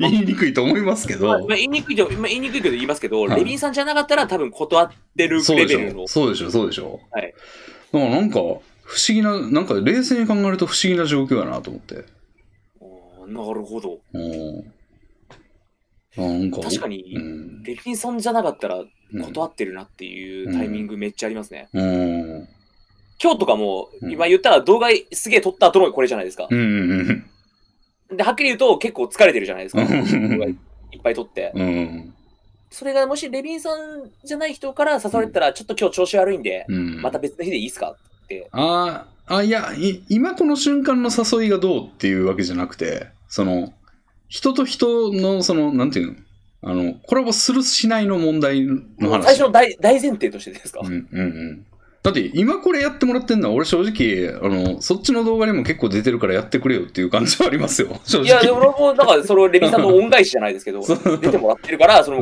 う全然断られ、誘われたら、うん比較的、レビンさんに誘われたら何でもやろうとは思ってますけど、あレビンさんっていうか、そそうの動画に協力してくれる人の誘いはあはいはいは断らないようにしようといなるほどなるほど思ってやってますそね。うそういう特殊な事情はあるけどなんか冷静にそのもうなそういうの取っ払って考えたら結構なんかもうスケールスケールとしてなんか違うよなっていうなんか普通ないやつだよなっていうのを最近気づいたんですよ、ああ、はい。もうまあだからどうってわけじゃないんですけどうんあるなと思ってうんいやまあどうどうでもいい話というか 別にだからなんやねんって話なんですけど いや、逆にになんか、レビンさんには、そうの、ん果敢に行ってほしいというか、うんうんうんうんもう、すごいもう、天、天井の人みたいな人にも、ああでもねなんか俺性質としてはそれやりたいんですけどなんか何でもええやんみたいなその感じでいきたいんですけどなんかはい。マジの老害感が出てくるというか、ちょっと前、なんか知名度あっただけの、今はもう弱小のやつがなんか調子乗ってるって、一番その、老害のやつじゃないですか。ああだ。からなんかでもなんか俺がさ、なんか普通にその、言うたらさ、まあ言うたらなんか YouTuber のその登録者数とかって、はい、はい。こう、と、都市とか関係なく、こう、登録者多い方がちょっと上感あるじゃないですか。偉、偉そうにする感が。ありますね。うん、それで言ったら俺もとんでもない勘違いやろうっていうか。に見られるのが、その、なんていうの、その、俺と下中さんの関係の上で、まあ、下中さんはいいと言ってるし、昔からの知り合いやし、昔はまあ、ちょっといろいろあったし、みたいなんじゃなくて、はい。普通に知らん人が見た時とんでもない勘違い野郎がなんか言ってるぜみたいな感じに映るよなと思ってそれがもっとこう、 上の人とかになればなるほど、その感じがうーん如実に現れちゃいますねう。ーんだからこないんつなか、こいつ誰だよ感というか。そう困る困るわなんか思うんですよ俺もあのフリースタイルバトルさっき見てるって言いましたけどはいはいはい。なんかあの呂布カルマとかなんか有名な俺の好きなラッパーが結構いるんですけどなんはかいそいつにめっちゃタメ口で喋ってるあのなんかインタビュアーみたいなやつとかはいはい。いるんですよ。それで、それも、なんか、昔強かったラッパーみたいな感じやと思うんですよ。ああ、なるほど。あなんか、なんやねん、こいつ、みたいな風に思うんですよ、俺も。 なんやこいつこんな偉そうなん、みたいな。うん、なんか、両布カムラの方がすごいし、みたいな。ふうに思うんですよね。だから、これ、これ怒るやん、みたいな。まあ、このラジオに限ってで言うと、うんその僕とレミさんの関係性を知ってる人しかほぼ聞いてないと思われるので、うんうんその心配はいらないんですかね。ででももうそれがやっぱり、うん。はい。もうちょっと遠いところの人たちとかとやると、うん出ちゃう、出るんですかね。でもこれ一応このラジオ門戸を開きたいなと思って、まあ開けてないんですけど、その、はいはいはい。新規前提の話だから結構俺さっきからなんか説明してるじゃないですか、なんか。してます、してます。前の回の話とかも一一一応その、小之こ助のさん人はもこういう人でみたいなうん説明入れてますね。一応入れてんですけど、はい。一応門戸は開こうとしてるんで、じゃあその俺の願いが叶ったというか、門戸がほんまに開かれてる状態になったらなんだこいつみたいなことじゃないです か。言うたら。そのレビンさんと僕の関係性を知らない人とかが、うんすごい聞いてくれるようになったらってういう。ん、そうそうそう。ほんまにその、あの、オープンレクキッズみたいな、下やかキッズみたいなやつが聞いたら、なんだこのおっさんみたいな ことじゃないですか。あなんかね、まあ対策しようってわけじゃないですけど、あ。はいはい。なんかそうなったら嫌だな、みたいな。なんか、うん。ななんていうんですかね入れか、人って入れ替わってないって思っているけど、実は結構入れ替わってるんだなって、おー、すごい思うことがあよく最ここ最近特にあるんですけど、ほんまっすか。当たり前の昔のネタが本当につ昔だからちょっと冗談っぽくチェッカーってなんだよみたいな流れがあったんですけど、はいはい。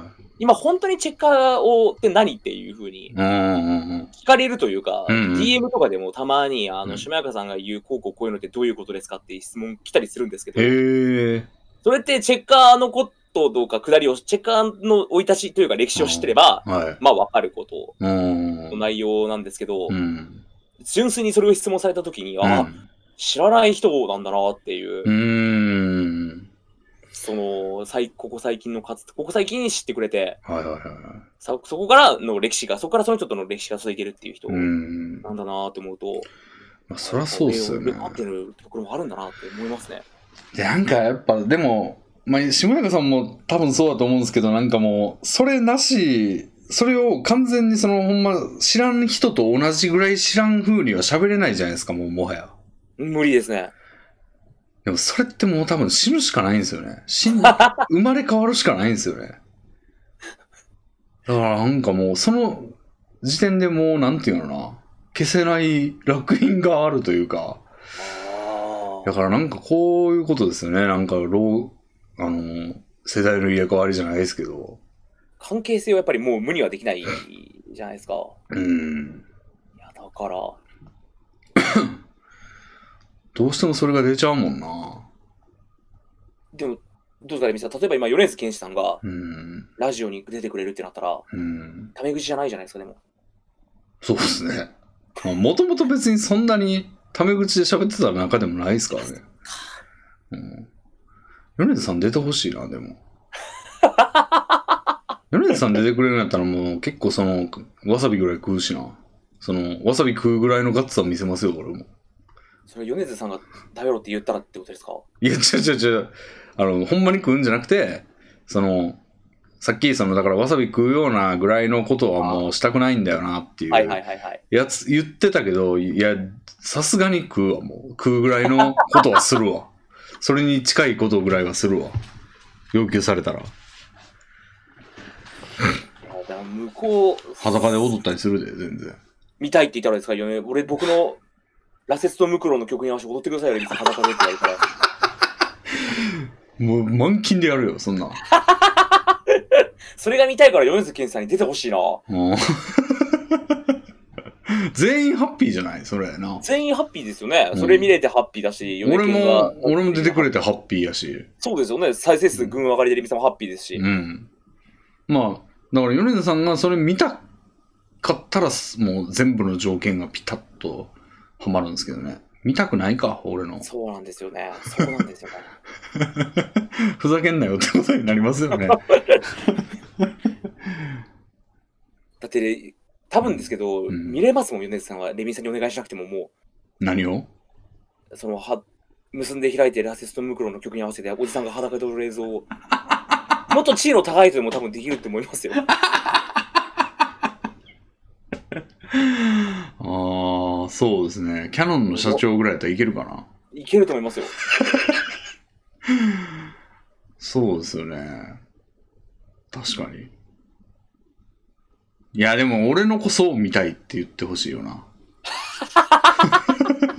僕はレミさんのこそ見たいんですと。そう。レミさんが踊る、僕の曲で踊る様を見たいんです三と木。谷でもない、孫でもない、レビントンが見たいんだって。 そこまで言われたらちょっと嬉しいですけどね。めちゃくちゃ嬉しいよな。めちゃくちゃ嬉しいですけどね。そんな求められてるんだっていう。うんバンナムで仕事しましたより強いカードですよ、そん な。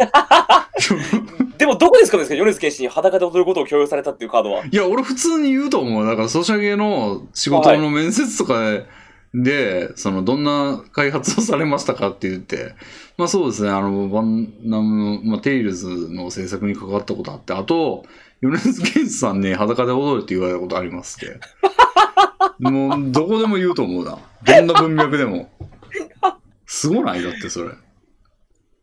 でもなんかうん関係ないけど、うんすごいねって言われそう。すごいでしょ、実際。え、いえ、えすごいね君。え、嘘でしょ君すごい。あれ、米津玄師に裸で踊ることを強要された人なんだ って。やりそう。そうですよね。いや、もう、その、ほんまね。じゃあレビンさん、僕が4年間ぐらいすごくなったら、あその、時はレビンさんにあの、うん。お願いします。あいやー、そんなこと言ってな。でも、どうせ偉くなったらもう、俺に裸で踊るって言わないでしょ。いやこれはもうこの動画が証拠ですよ。この動画を残し続けてくれれば証拠として残りますから、絶対言ってくれる絶対います。ありがとうございます。じゃあもう、体鍛えとく、その時 に。え、鍛えてない俺が見たいんか。そうだと思いますよ。 じゃあその時に備えてもう俺だるんだるんで。頑張ろう。ああ、頑張ろうじゃあ。これで一つ、ね、下岡さんのその、頑張る理由が増えました。頑張ります。これはもう本当に。辛い時、なんかもう苦しい、やめたいなって思う時、レミさんが裸で踊る映像を頭にこう思い浮か べて、いや、待てと。ここで諦めたらレミさんが裸で踊るの見れないぞ。頑張れって。 奮い立たせる材料にします。なるほど。いやー、それは、うん。それは、いい関係が結べたな。 だからレミさんは決してあの、その時まで裸踊り見せないでく ださい。あ、自夢分か、な、唯一にしたいんだ。そうそう、夢叶っちゃったらもうあの、あ、そうか、熱そう量が大かき。くなくなっちゃうんで、そうか、そうか。もう見れたってことになるからか。見れたことになっちゃうんで、なるほど。あでも米県に頼まれたらでも、それはしょうがないです。あー、そうですね。早いもん勝ちですね、じゃ早いもん勝ちですね。 このラジオを聞いてる偉い人はレビンさん裸踊りさせるんだあなたしかい今しかいないわけです から。あ。そうですね。すごい価値がある行動みたいになりましたね、レビンさんの裸踊りが急 に。これなんかのパラドックスみたいな感じ。 なんか、なんかを勘違いしてるんじゃないですかね。 あの、アキレスと亀みたいな。 あの亀に永遠にアキレスは追いつけないみたいな。どうやこな何らかの名前がつきそうな現象ですけど、おかしな話ですよね。うーん、そうなんですよね。いやー、ほんま。大変全そう然。本当に本当に関係ないですけど、うん。一人絵が今度新しいアルバム出すんですけど、はいはいはいはいはい。大若さんがあの亡くなられてう、ん。残り3人で今やられてる一人絵が、うん。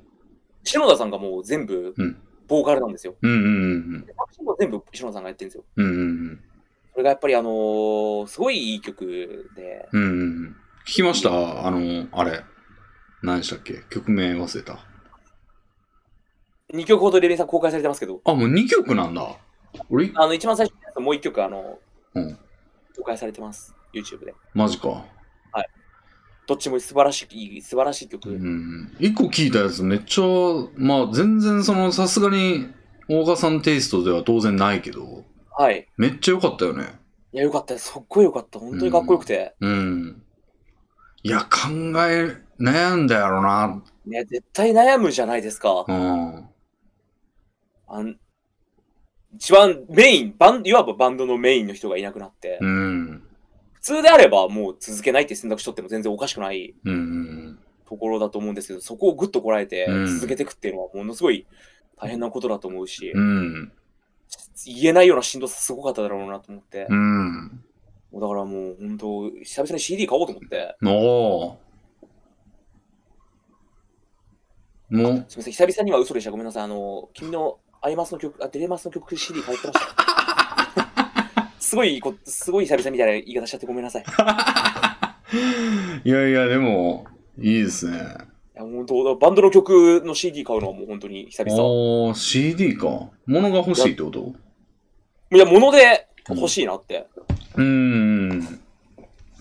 俺も初期の息ぐらいまでは買ってたんですけどね。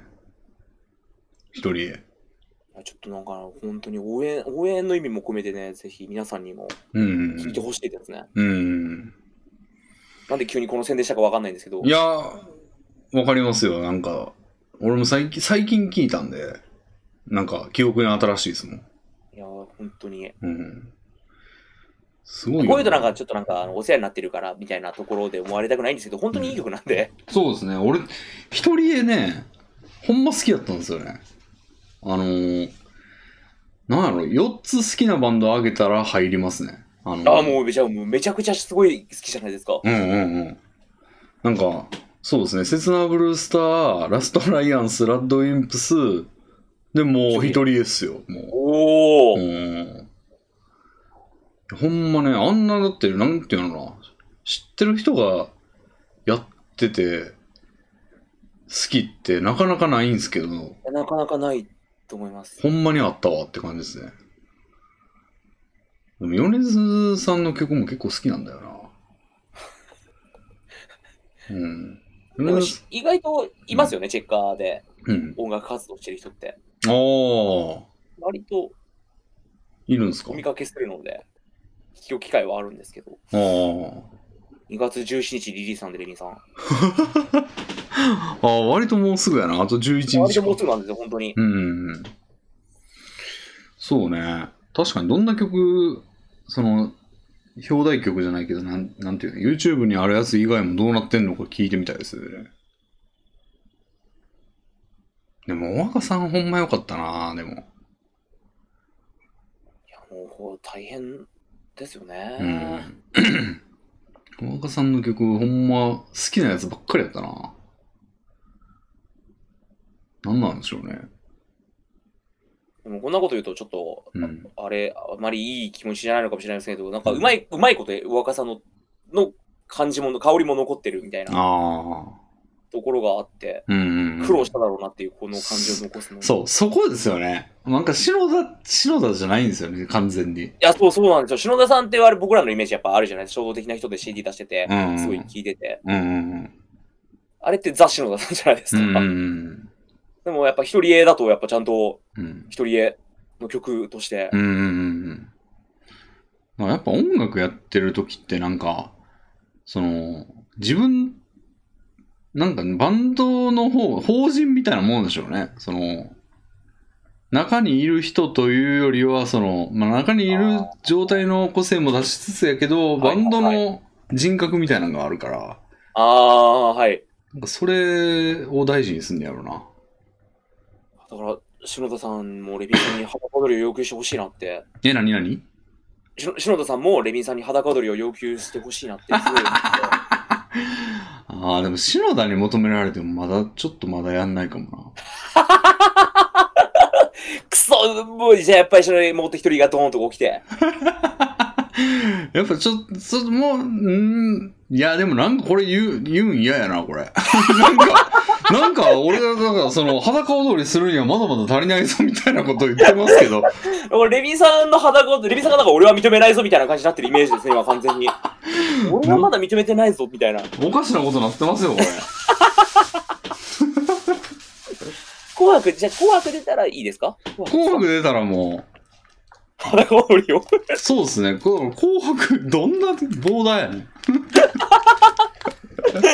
紅白歌手じゃなきゃレビンさんを裸踊りさせられないんですかもうとんでもねえな。すごいな。いや、でも俺の裸踊りももうちょっと重く受け止めていただきた い。それはみだあそんなやつなり、いみだりに裸踊りしないですよ、それは人はそ。んな安くないのか。うん。エスポーの人じゃないんですから、あの、確かにそんなおしっこの色とかを簡単に公開するような状態じゃないですからね、俺は。そうで、価値が違いましたね、我々のやつ とは。まだ一度もレビンさんはその裸踊りをしてないわけです から。初めての裸踊りですから。そうですよ。いやー、確かにうん音楽ね。ああ、そうだ、島岡さんとは結構音楽の話もしたいなと思ってたんですけど、なんか、微妙に違いますよね、俺とね、島岡さん、やっぱ。ああ、そうですね。最近レビンさんあれでもどうですか話題になってるあの、うっせえなっていう曲。ああ、あれってってさ、最近の曲なの2020年の、えっ、と、8月とかの曲ですかね。やっぱそうっすよね。なんか最え、ちょっ近と前話題になってるけど、なんか前に俺、そのおすすめに出てきて、一回聞いたはずなんですよね。なんかいろいろ、まあ、香水パターンですよね。だから他になんか歌ってみたとかをする人が出てきて、あーどっとこう一気にブレイクするっていう。うーん。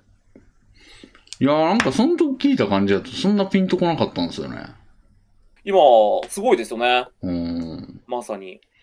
なんか確かにめっちゃ聞きますね。めっちゃ聞くけど、まあ例によってまたメロディーとか出てこないんですけ ど、あの、香水のせいだはもう知らなかったですからね。うん。今日ちょうどあの動画で、うんその、なんですか、うっせぇなの歌詞をカンペを見ながら覚えるみたいな動画を撮ってて、例のあれ か。例のあれを岩切君と一緒に撮ってた感じですけ ど、まあれ、あ、そよれで改めてしっかり歌詞をあの見たんですけど、うまん、あ、確かにあの昔のボカロ曲ってこんな感じだったなっていう歌詞そうですよね。なんか昔のボカロ曲ってなんか、あれでしょ、梨本ういさんみたいな感じでしょ。あー近いものがあると思います。うん。なちょっとなんていうんですか、うなんんか悪い、悪い、悪いというかう、ん。平不満的なうんうん。毒を持った歌詞ですよね。うん。まあ何が来るかわかんねえな。うん、でも音楽で言うともう、カフ好きなんですよね、俺。ああ、はい。カフすげえハマってんですけど、島岡さん的にはどうなんですか、カフは。ぶ好きな曲が2、3曲。いや、でもなんかちゃんと聴いた曲1曲くらいしかないかもしれないですね。あーなんか軒並み好きなんですよね。まあ、だから俺、神崎伊織が好きなんですよね。多分あの作詞、作曲者の。あうん。ーじゃあもう神崎伊織の力が強いんです。強い、強い。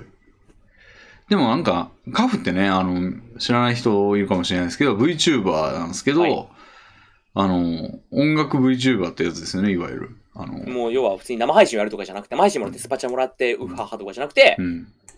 CD で普通に音源を出して、うんうんライブしたりとかするうん。うん。ミュージシャンですうよんね。うんうん。カフ、ね、なんかカフの人が、同じ人がやってる別の名義のやつもありますよね、なんか。あ、そうなんですか。うん。えー、それもまあ、なんか声が一緒やなって思ったら、まあ、やっぱ同じ人か、みたいな感じやったけど、すげえ、それもまあ、割と好みで。うん。カフ好きなんですよ。カフそんなっすかああ、そんなっすかさっき言ってたか。なんか1曲うん2曲くらい。うー出ちゃっんた。のだから、いやもうなんか最近本当にバンドを探すじゃないですか、好きなバンドないかなと思って。うんうん。で、まあ、100曲ぐらいバーって再生リストをまとまってる、おすすめインディーバンドみたいなやつでバーっと聞くわけですよ。うん。 2、3曲ぐらいしかおっと思うのがもう出てこなくて、ああ。そんなもんじゃないんですかそんなもんなんですかね。昔もうちょっとあったような気がしないでもないんですけど、そうなんだ。一率高かったんですね、昔の方が。そうですね、なんかうん今だとより今の方が一人低くなっちゃったなって気が、好うーん。うん。きなバンドに出会うのは難しくなったんだなって。どっちが変わったんですかね世界が変わったのか、下山さんが変わったのか。両方じゃないかなって思ってます。ああ、自分の範囲も狭くなったし、今の流行ってるメインストリームがちょっと好きな感じのやつとは違うんだなってうーいう。ん、なるほど。そうですね。確かに最近俺も音楽あんま聞いてねえな。まあもうほんま自分が一回お気に入りに入れたやつをずっとリピートして ますね。例によって。うん。もう今はもうそうしないように心がけていますもん。ついつい好好き。な音楽に行きがちなので。へえまあそうっすね。閉じちゃうもんな。あと、レビさん、あの最近久々にエロゲやったんですよ。え昔の。なんでなんでっていうか何あのー、な、タイトルがちょっと自分で出てこない。え一人でやるグリーングリーン、グリーングリーン。えー、グリグリマジグリーングリーンのワンを久々にちょっとやってみたんですよ。へえ、一人で一人で。へえ。なんかちょっとあの、エロゲ、配信でエロゲの話を思い出すみたいな、エロゲ雑談みたいな話してて、うんうん。懐かしくなって。うーん。で、なんか、ああ、懐かしいな、ちょっとエロゲやりたいなと思って、グリーングリーンをやったんですけうど、んうん。感動しましたね、やっぱり。 あの頃のままでしたね。はあ、グリグリか。俺、グリグリす。ちょっとだけやったんだよな。今なんかちょっうんあの時と感覚変わってて、ちょっと臭いセリフとかにあー拒否反応出てくるかなってちょっと不安だったんですけうど、ん。全然なんかあの全然あの頃に帰れました。へえ。タイムマシンですよ、レミさん、昔のエロゲは。マジか。今、強キスとかやっても楽しめるんかな、俺。楽しめ、強キスって今、多分、今見たらめちゃくちゃきついと思うんですよね。強気さちょっと僕もいけるっていう自信はないですね。うん。でも、やっぱ、楽しめるんかな。強気す、 強気すですかね。強キス、よかったよな。強気さ良かったです。うん。強気さはあの当時革命的な色気でしたから。うん。あれメタネ、うんネットスラングバンバンみたいな。うん。強キスっていう、今、口の動きが懐かしいもん な。言葉マジを。 5年ぶりぐらいに行ったんじゃないですか、強気すって。ねほんまそうだったよな。いや、でもう好きだったな。でも、一番好きなエロゲが俺、さやの歌。あ、ちゃうあーわ。スワンソングかな。スワンソングね、知らないと思うんすよ。そうですね、あんま有名じゃない、そこまで。うん、俺、スワンソングやったことある人に出会ったことない気がするんですよな。うんそうですね絵柄見たら、うん。いや、絶対知らないと思うわ。なんか、ナスキの子はね、昔のブログで褒めてたんですよね。はいはいはいはい。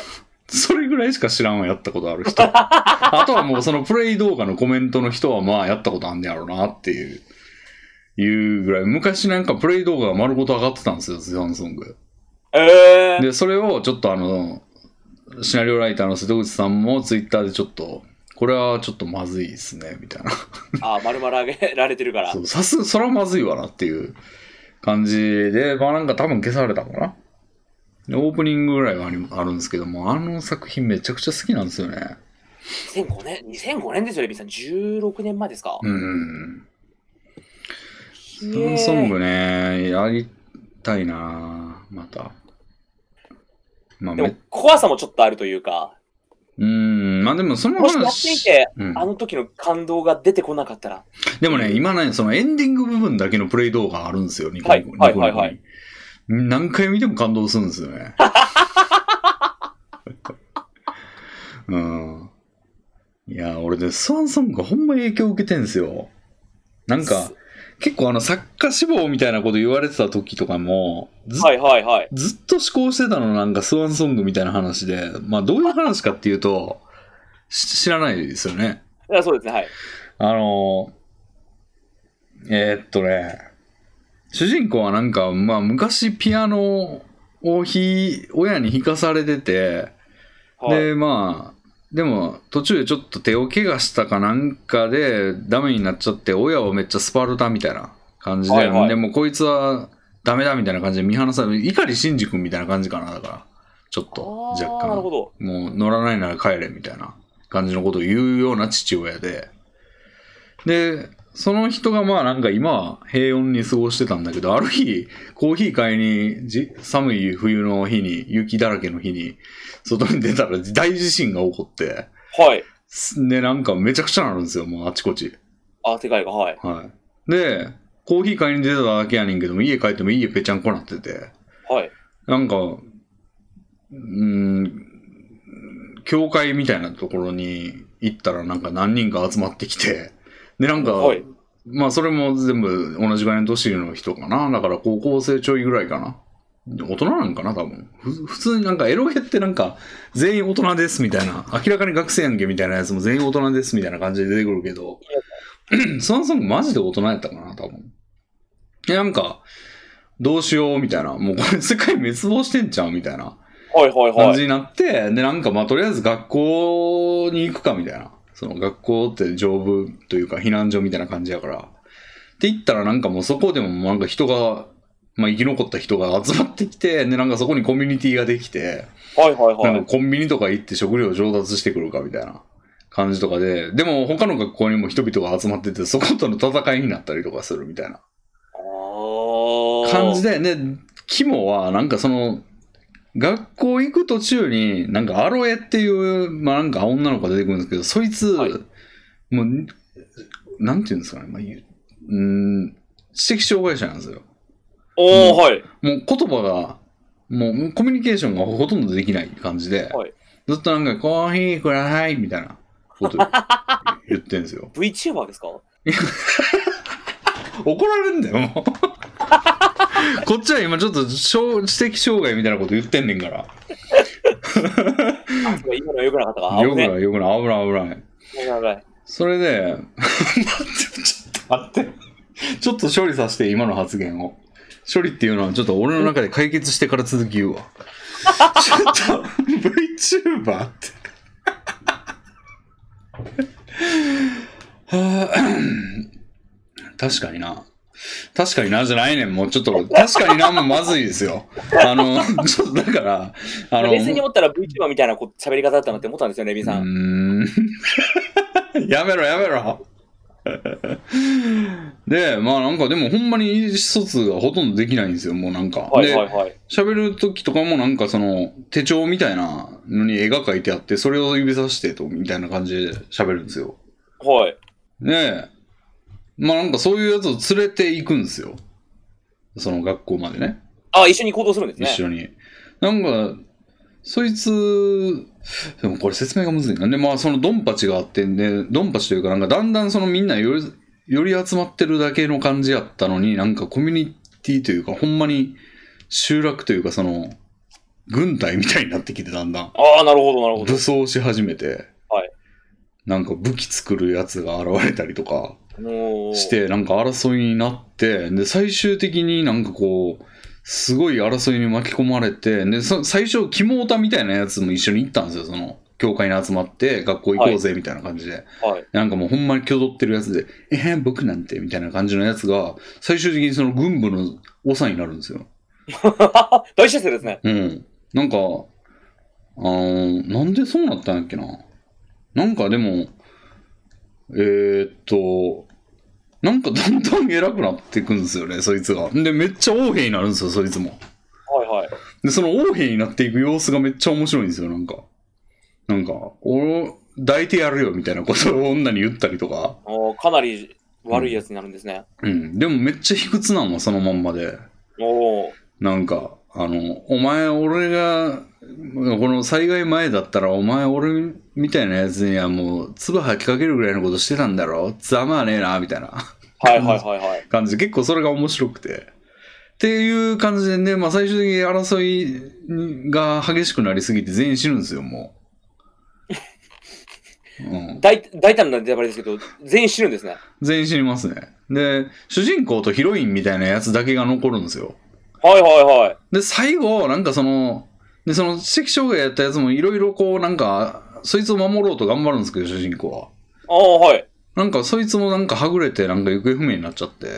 はい。で、最終的になんかその、で、その知的障害のやつやねんけど、その、すごいなんか局所的な作業だけ得意なんですよ。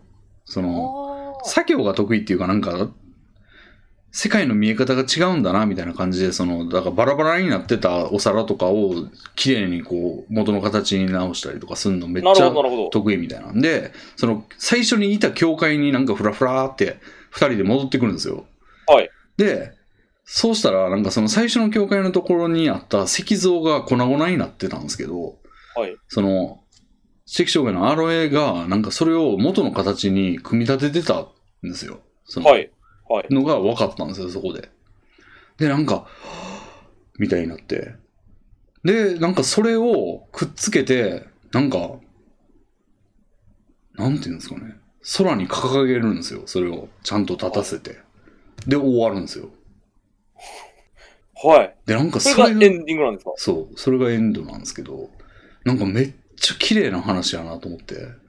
まあ、ちょっとこれね、言っただけじゃ難しいかもしれないんですけど、なんか、すごいいい、なんか、もう人の汚いところとか、なんかもう無情なところとか、なんか、が、なんかこう、生産される感じがあるんですよ、なんかそのシーンで。はで、めっちゃ好きやったんですよ、それが。 なんかもうエロゲとは思えない、あらすじ言いましたけど、俺今。あ。なその中にもエロ的エロゲ的要素が入ってる。そう、だからそのさっきの、その、キモータが女を犯してるところとか、結構エロシーンで出てくるんですよ。はいはいはいはい。うん。そう。ああ、でもあれですね。うん。かなり評価は高いんですね。うん。めちゃくちゃ好きなんですよ。これ、レビンさん今、ちょうど、ちょうどって言ったらあれですけど、今、あのう、ん。スワンソング50%オフじゃないですか、TL サイトで。ああ、そうですね。なんか、え、今もやってんねや。なんか結構前もやってたんですけど、それ。今なんか1540円で買えるってう言んって、うん。ああ、今も買えるんですね。やってますね、なんかまだセール。あ、もうこれはぜひ皆さんね、やっていただきたい。いや、これは今、このラジオいつ投稿されるんですかもう、土曜の昼には。だからもあ、明日、あ、もう明日、明日っていうか今日投稿されるんう、で もすう8時間後8時に間は。ほほほどには投稿されるんですね。 そうでじすゃあまだ大丈夫。2月8、2月8の17時までって書いてあります。あ、じゃあもうすぐにね、皆さん。もうすぐにじゃあもうこの話聞いてピンときた人はもうぜひ、うん。レビンさんの人生を変えたというエロゲを。もう言っちゃいましたけどね、今、オチを。そこに至るまでが大事じゃないですか、エロゲって。要は。そうそうそうですね。めちゃくちゃ面白いんですよ、文章が。うん、それ、そうなんですよね。だから、あれ、それにね、結構創作が引きずられてるんですよ、俺も。だから、その、なんか小難しいんですよ、その、心理描写がもうおびただしくて。はいはいはい。もう、だから心理描写で、なんか、その人の汚えところみたいなやつとかをもうバチバチに書くのが創作なんだって思って て。もうそればっか、それをずっと思考してるんですよね。ああ、なるほど。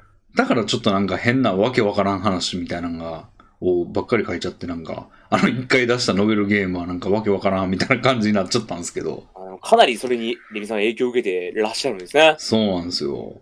おーなんかわけわからん方がなんかいいやんみたいな。 今言葉にしてみると、いいわけないよ な。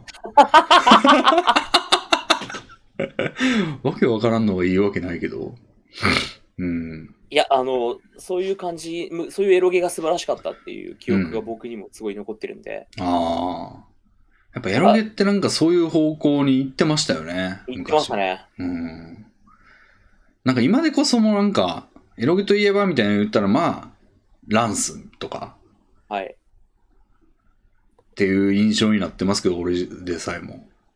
もうなだって一番記憶に新しいのはランステンやから。なんかそれこそ、月姫とかも、まあ話は暗いじゃないですか。はいはいはいはい。やっぱあの時、あの頃のオタクたちが影響を受けてた先は全部暗かったんだなって。うーん。確かにね、月姫なんかもうほんま暗いよな。すごい暗い話ですね。 月まあリメイクされることが決まりましたけど、ああ、そうですね。すっごい暗い話じゃないですか。うん。いいんだな。 16、17?17 17分割とか言って喜んでましたね、当時。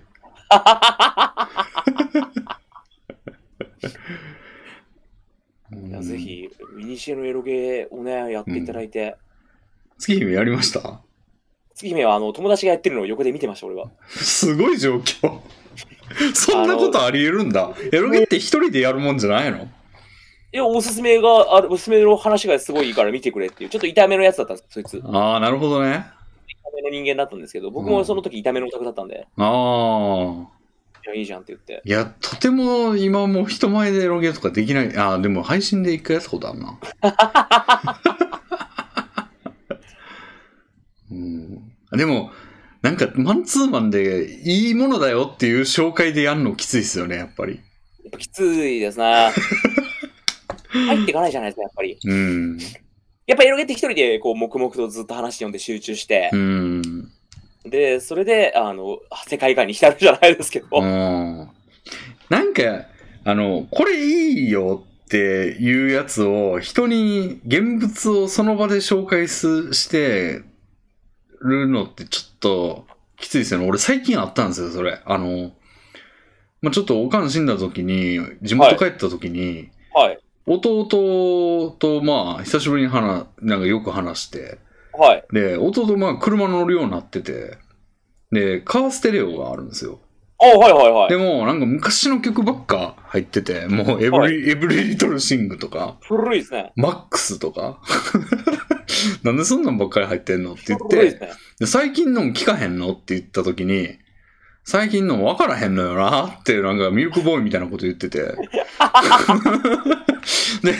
あのーじゃあなんか最近のやつで、まあ俺が知ってるやつ、これなんか iPhone がつなげるらしいから、その、おーはい、はい、 カはーい。ステレオに。な、なんか、じゃあ、 最近ね、あの、俺の好きなやつ流したろかって言って、米津流しとったんですよ。あああ、はい。米津とキングヌートをずっと真夜中でいいのに流してた最近んですね、随分。そうそうそう。で、あのーそれ流すってことは、無言で聞くじゃないですか、二人で。まあまあまあまあまあ。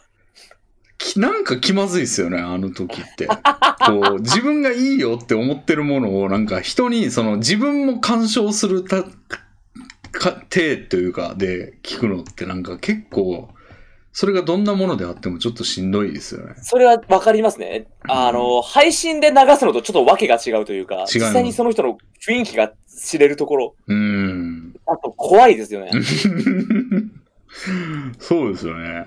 ルビーさんど、だから勇勇気があるというか、確かに。なんであんなことしたんやろ。ああ、いや、俺それでな一回デモンベインあるじゃないですか。おお。デモンベインがすごい好きだったんで、あもう友達にデモンベインを勧めて、あ。ああ。何やったっけザン話マみた、いザンマ体制デモンベインとかでしたよね。確かタたイまトたいル。てデモンベインですよ。はいはい。ニトロプラスの。イトロプラスの、うん。僕はすごいこれが好きで、はで友達にお勧めしたら、んあの、ちょっと見せてくれとやってるところ、い。うん。やりながらお勧めしてくれみたいな感じに言われたんで、なかなかすごいこと言うな。はい。で、まあ結構はじ、最初から始めて、うん。まあ、こうこうこういうキャラクターで、こういうところがいいんだよみたいなことをずっと言ったわけですよ。おで、エロシーンになったわけですよ。お。おお。エロシーンも見たいと。 見た。エロどんなエロシーンがあるのか見たいって言ってる。僕その時ちょっとやっぱ痛めのオタクだったんで、うん。あの、アルアジフっていう、まあ、ヒロインの子うんはアルアジフっていう子なんですけど、うん。あの、アルアジフが自分の腕ほどもあるようなうん。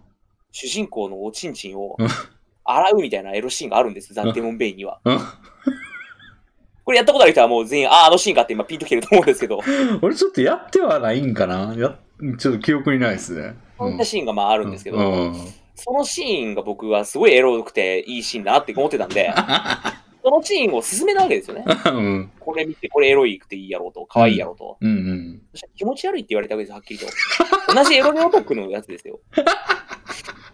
別に、お前も気持ち悪いエロゲやってる人間なのにもかかわらず、急に、はしご走ってたわけですよ、僕の。うげげげげ悲しかったわけですよね、本当に。ショックだったわけですよ、本当に。うげえ。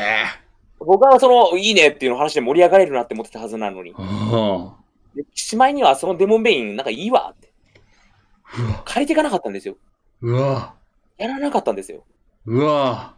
それがすっごい心にこう重くのしかかってまして。そら、数うわう年。ま、うん。だからあのー対面で人に物を勧めるのが苦手になったというか、うん。配信とかだとその顔を見なくて済むし、反応なんて文字じゃないですか。うん。全然いいんですけど、あの時のあの顔と、あの表情と、あの声がうん忘れられなくて。そらもう数年後にこのラジオで言うぐらいのショックは受けるわ、そら。いや、そうでしょう。うん。傷ついてるわけですよ。うわ柴田さん、なんかそんな目にめっちゃ合ってますね。なんちかどょっとだから、それ以降デモンベインやる時ももう、なんかあ辛くて、あ、そらそうでしょうよ。楽しめなくなっちゃって、デモンベインが。なんてことしたんだ、そいつ。いや、本当に謝ってほしいですよね。うん。気を使ってあの時、いいじゃんって言って、借りてってくれればこんなことなかったのに。ほんまやな。そ俺いだからつ、デモンベインはもう、人に、おすすめですけど、人に勧めたくないですね。うん。いいと。そいつもう死んでますよ、多分も う。そんなもんは。死んでますかねうん。死んでてほしいな。島田さん、あのデモンベインを奪ったわけですから、言うたら。本当ですよ。スーパーロボット大戦に一回デモンベイン出てた出るやつがあったんですけど、はい。 それですらちょっと苦痛でしたからね。その時のこと思い出して、うわってなってましたから ね。なんてことほんま、そう思うともうほんま、俺も、俺も結構、墓木は進めてたんですけど、そ の、キーリーフのゲームとかは、一人進める側だったんですけど、ああ、はいはいはい。俺は幸い、その、みんないい言ってハマりまくったやつばっか素晴でら。しいですよね。うんそれが一番いいじゃないですか。エロゲを進めたんだ。同じオタクにエロゲ進めてるんだから、うん。嘘でも気を使っていいって言うべきじゃないですか。うん。エロいねとか、可愛いねとか、うんあこれいいねとか。まあでも当時、なんか、自分はエロ、オタクっていう認識もないんじゃないですか。ああ。ななんか自然に振る舞っちゃいますよね。そのなんかオタクだからこその結束みたいなのないっすよね。ないですね。よく考えてみたら。うん。なんかランダムに振る舞ってますよ、そういうやつはね。なんか自分の思う昨日赴くままのこと言いますし。うん、悲しい、それ。悲しい。悲しいですよ。いやー、そんなことあったら俺も多分弟にずっと真夜中でいいのに勧めてないですね。そうでしょうん。う。だから、もう本当に、あの、人に勧めるときは、うん人になんか聞かれてもあんまり勧めなくなりましたもん ね。リアルで聞かれたときは、本当に、いや、まあまあまあ、みたいな。 まあまあまあ、みまたあ、い流な。行り流行りも言っとくかぐらいの。うん、そうですね。エロゲか。ああ、確かにでも俺もちょっとやりてえな。ああ、やりたくなっちゃう、こんなん。なんか、さや、うん、結構久しぶりなんですよね。その、さやの歌とかほんま定期的にやりてえなと思うんですけど。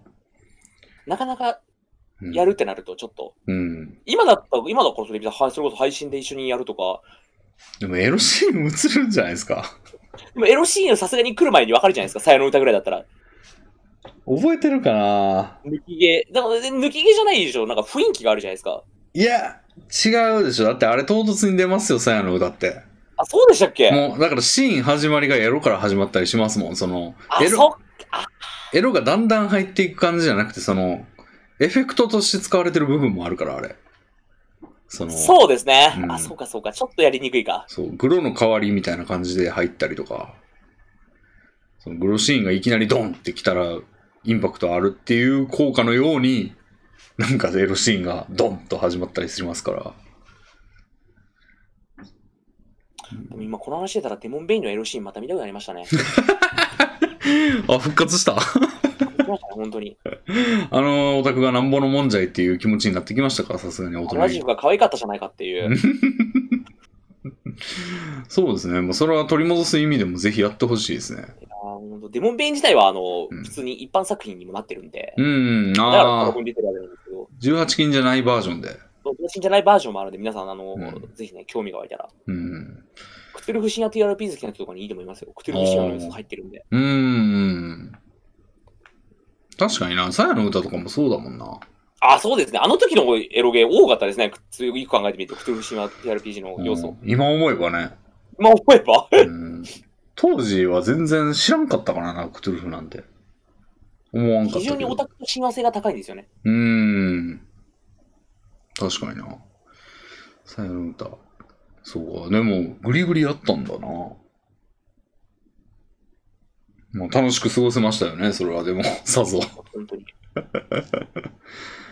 あの、海猫とかも俺定期的にやりたいんだよな。あの、今度格闘ゲームが出ることでおなじみの海猫、えー、格闘ゲーム出るんですか格ゲーになりますね。なんでなん、なんででしょう。格ゲー要素あったっけ海猫。魔女とか言ってんねんで。うん。いや、海猫の方が好きなんですよね、俺、日暮らしより。 あ、てかもうなってるんですね。そうなんだ。なってるのが今度移植するんですね。あ、そうなんだ。あ、特典として入ってるのか。うんこれ、こ。れだけじゃなくて特典なんだ。うん。ああ、なるほど、なるほど。格ゲーが格ゲーがなんか特典として入ってるっていうどんなんやねん。 格ゲーなんか作るの大変やのに。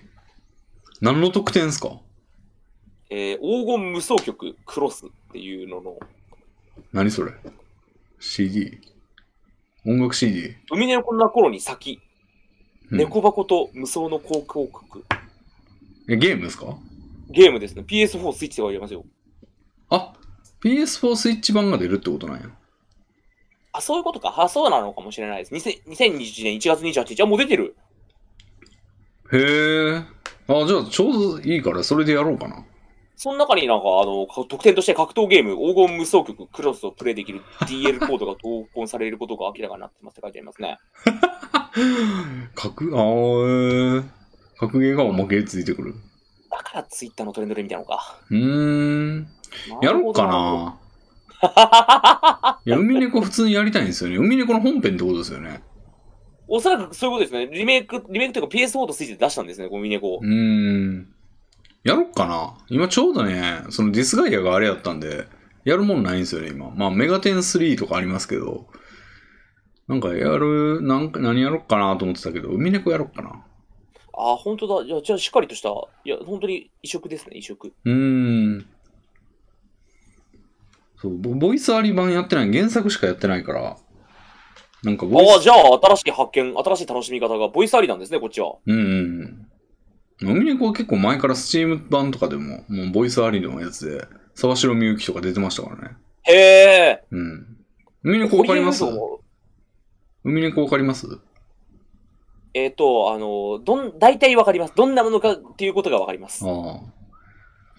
なんか、異端審問官みたいな、ドラちゃんってやつが、なんか沢城みゆきなんですよ。なんで、なんか結構、沢城みゆき好きなんで、俺。ドラちじゃゃあ、んベストじゃないですか。そう。で、なんか、ですですですですとか言うんですよ。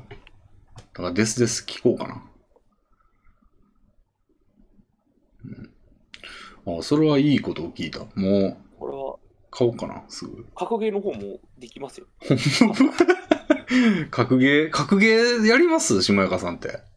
いや、全く、ですよね。やってるの見たことないもんな。そ格もゲそーも下手なので、ですよね。格ゲーってむずいっすよね。むずいですよ。うん。僕にはできないですね。もう、格ゲー、格ゲーできないけど、まあ、まあでも、どうなんですかね。本格的なやつなんですかね。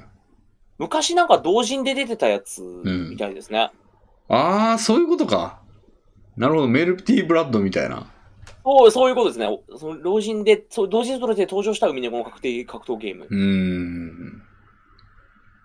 なるほがど、ね。同梱されてる。なるほどね。 ああ、それでもいいな。あネット対戦もできるって書いてありますよ、レミさん。すごい 格ゲーを格ゲーを。格ゲーをネット対戦なんてもう、ゲーム企業のなんか最先端の技術のつなんじゃないの あんな。えー、ネット対戦できるって書いてある。すごあ、でもレめミ、さん決まりましたね。あーやりたいな。もうダウンロー買いドで、すね。ダウンロード版とか買ったのかな、すぐ。うん。しもやかさんは最近どんなゲームやってんですか配信とかで。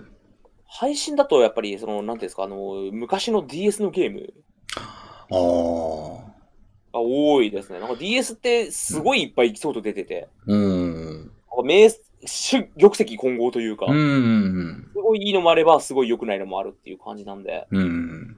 その中からいいのを見つける作業は結構、そもそもそもそういう作業好きなんで、あの DS のゲームって、あの、配信でやるのしんどくないですかえ、なんでですかあの、ニセトロでやってるでしょ、多分。はい。あれって、なんか、めっちゃやりづらくないなんていうんやろどっち見てます ?DS の画面か。あもう完全配信のに映してる画面の方しか見てないです。あー。あ、それはちょっと違うかも。僕 DS の画面全く見ないで、その配信画面に映ってる情報だけでやってますね。タッチがいるようなやつはタッチがいるようなやつは見ます。うんうんアクション性の高いやつはさすがに。うん。ああ。そうだよな。あと、ああ、そうか。あの、ニセトロ結構接触悪くないですか接触悪くないんや、そっちは。俺の問題か、これ。俺のやつの問題やな。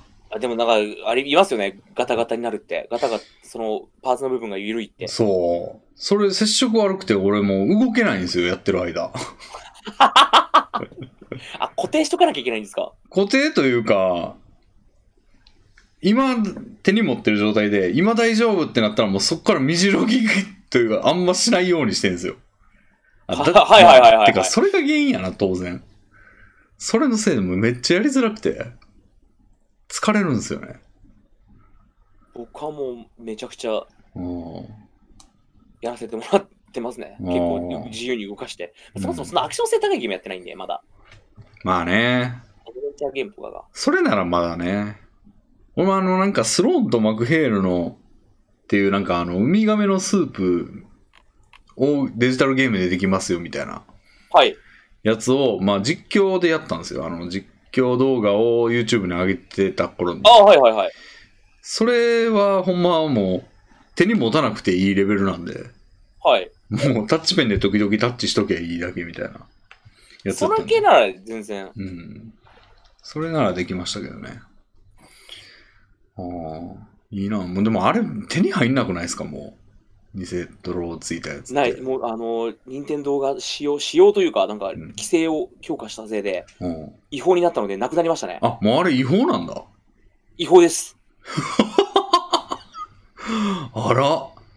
持ってる、持って使ってる分には多分何も言われないでしょうけど、あもう改造して、その、改造して売るのがうん禁止の行為になっちゃったんで、ーもうダメだな、じゃあ。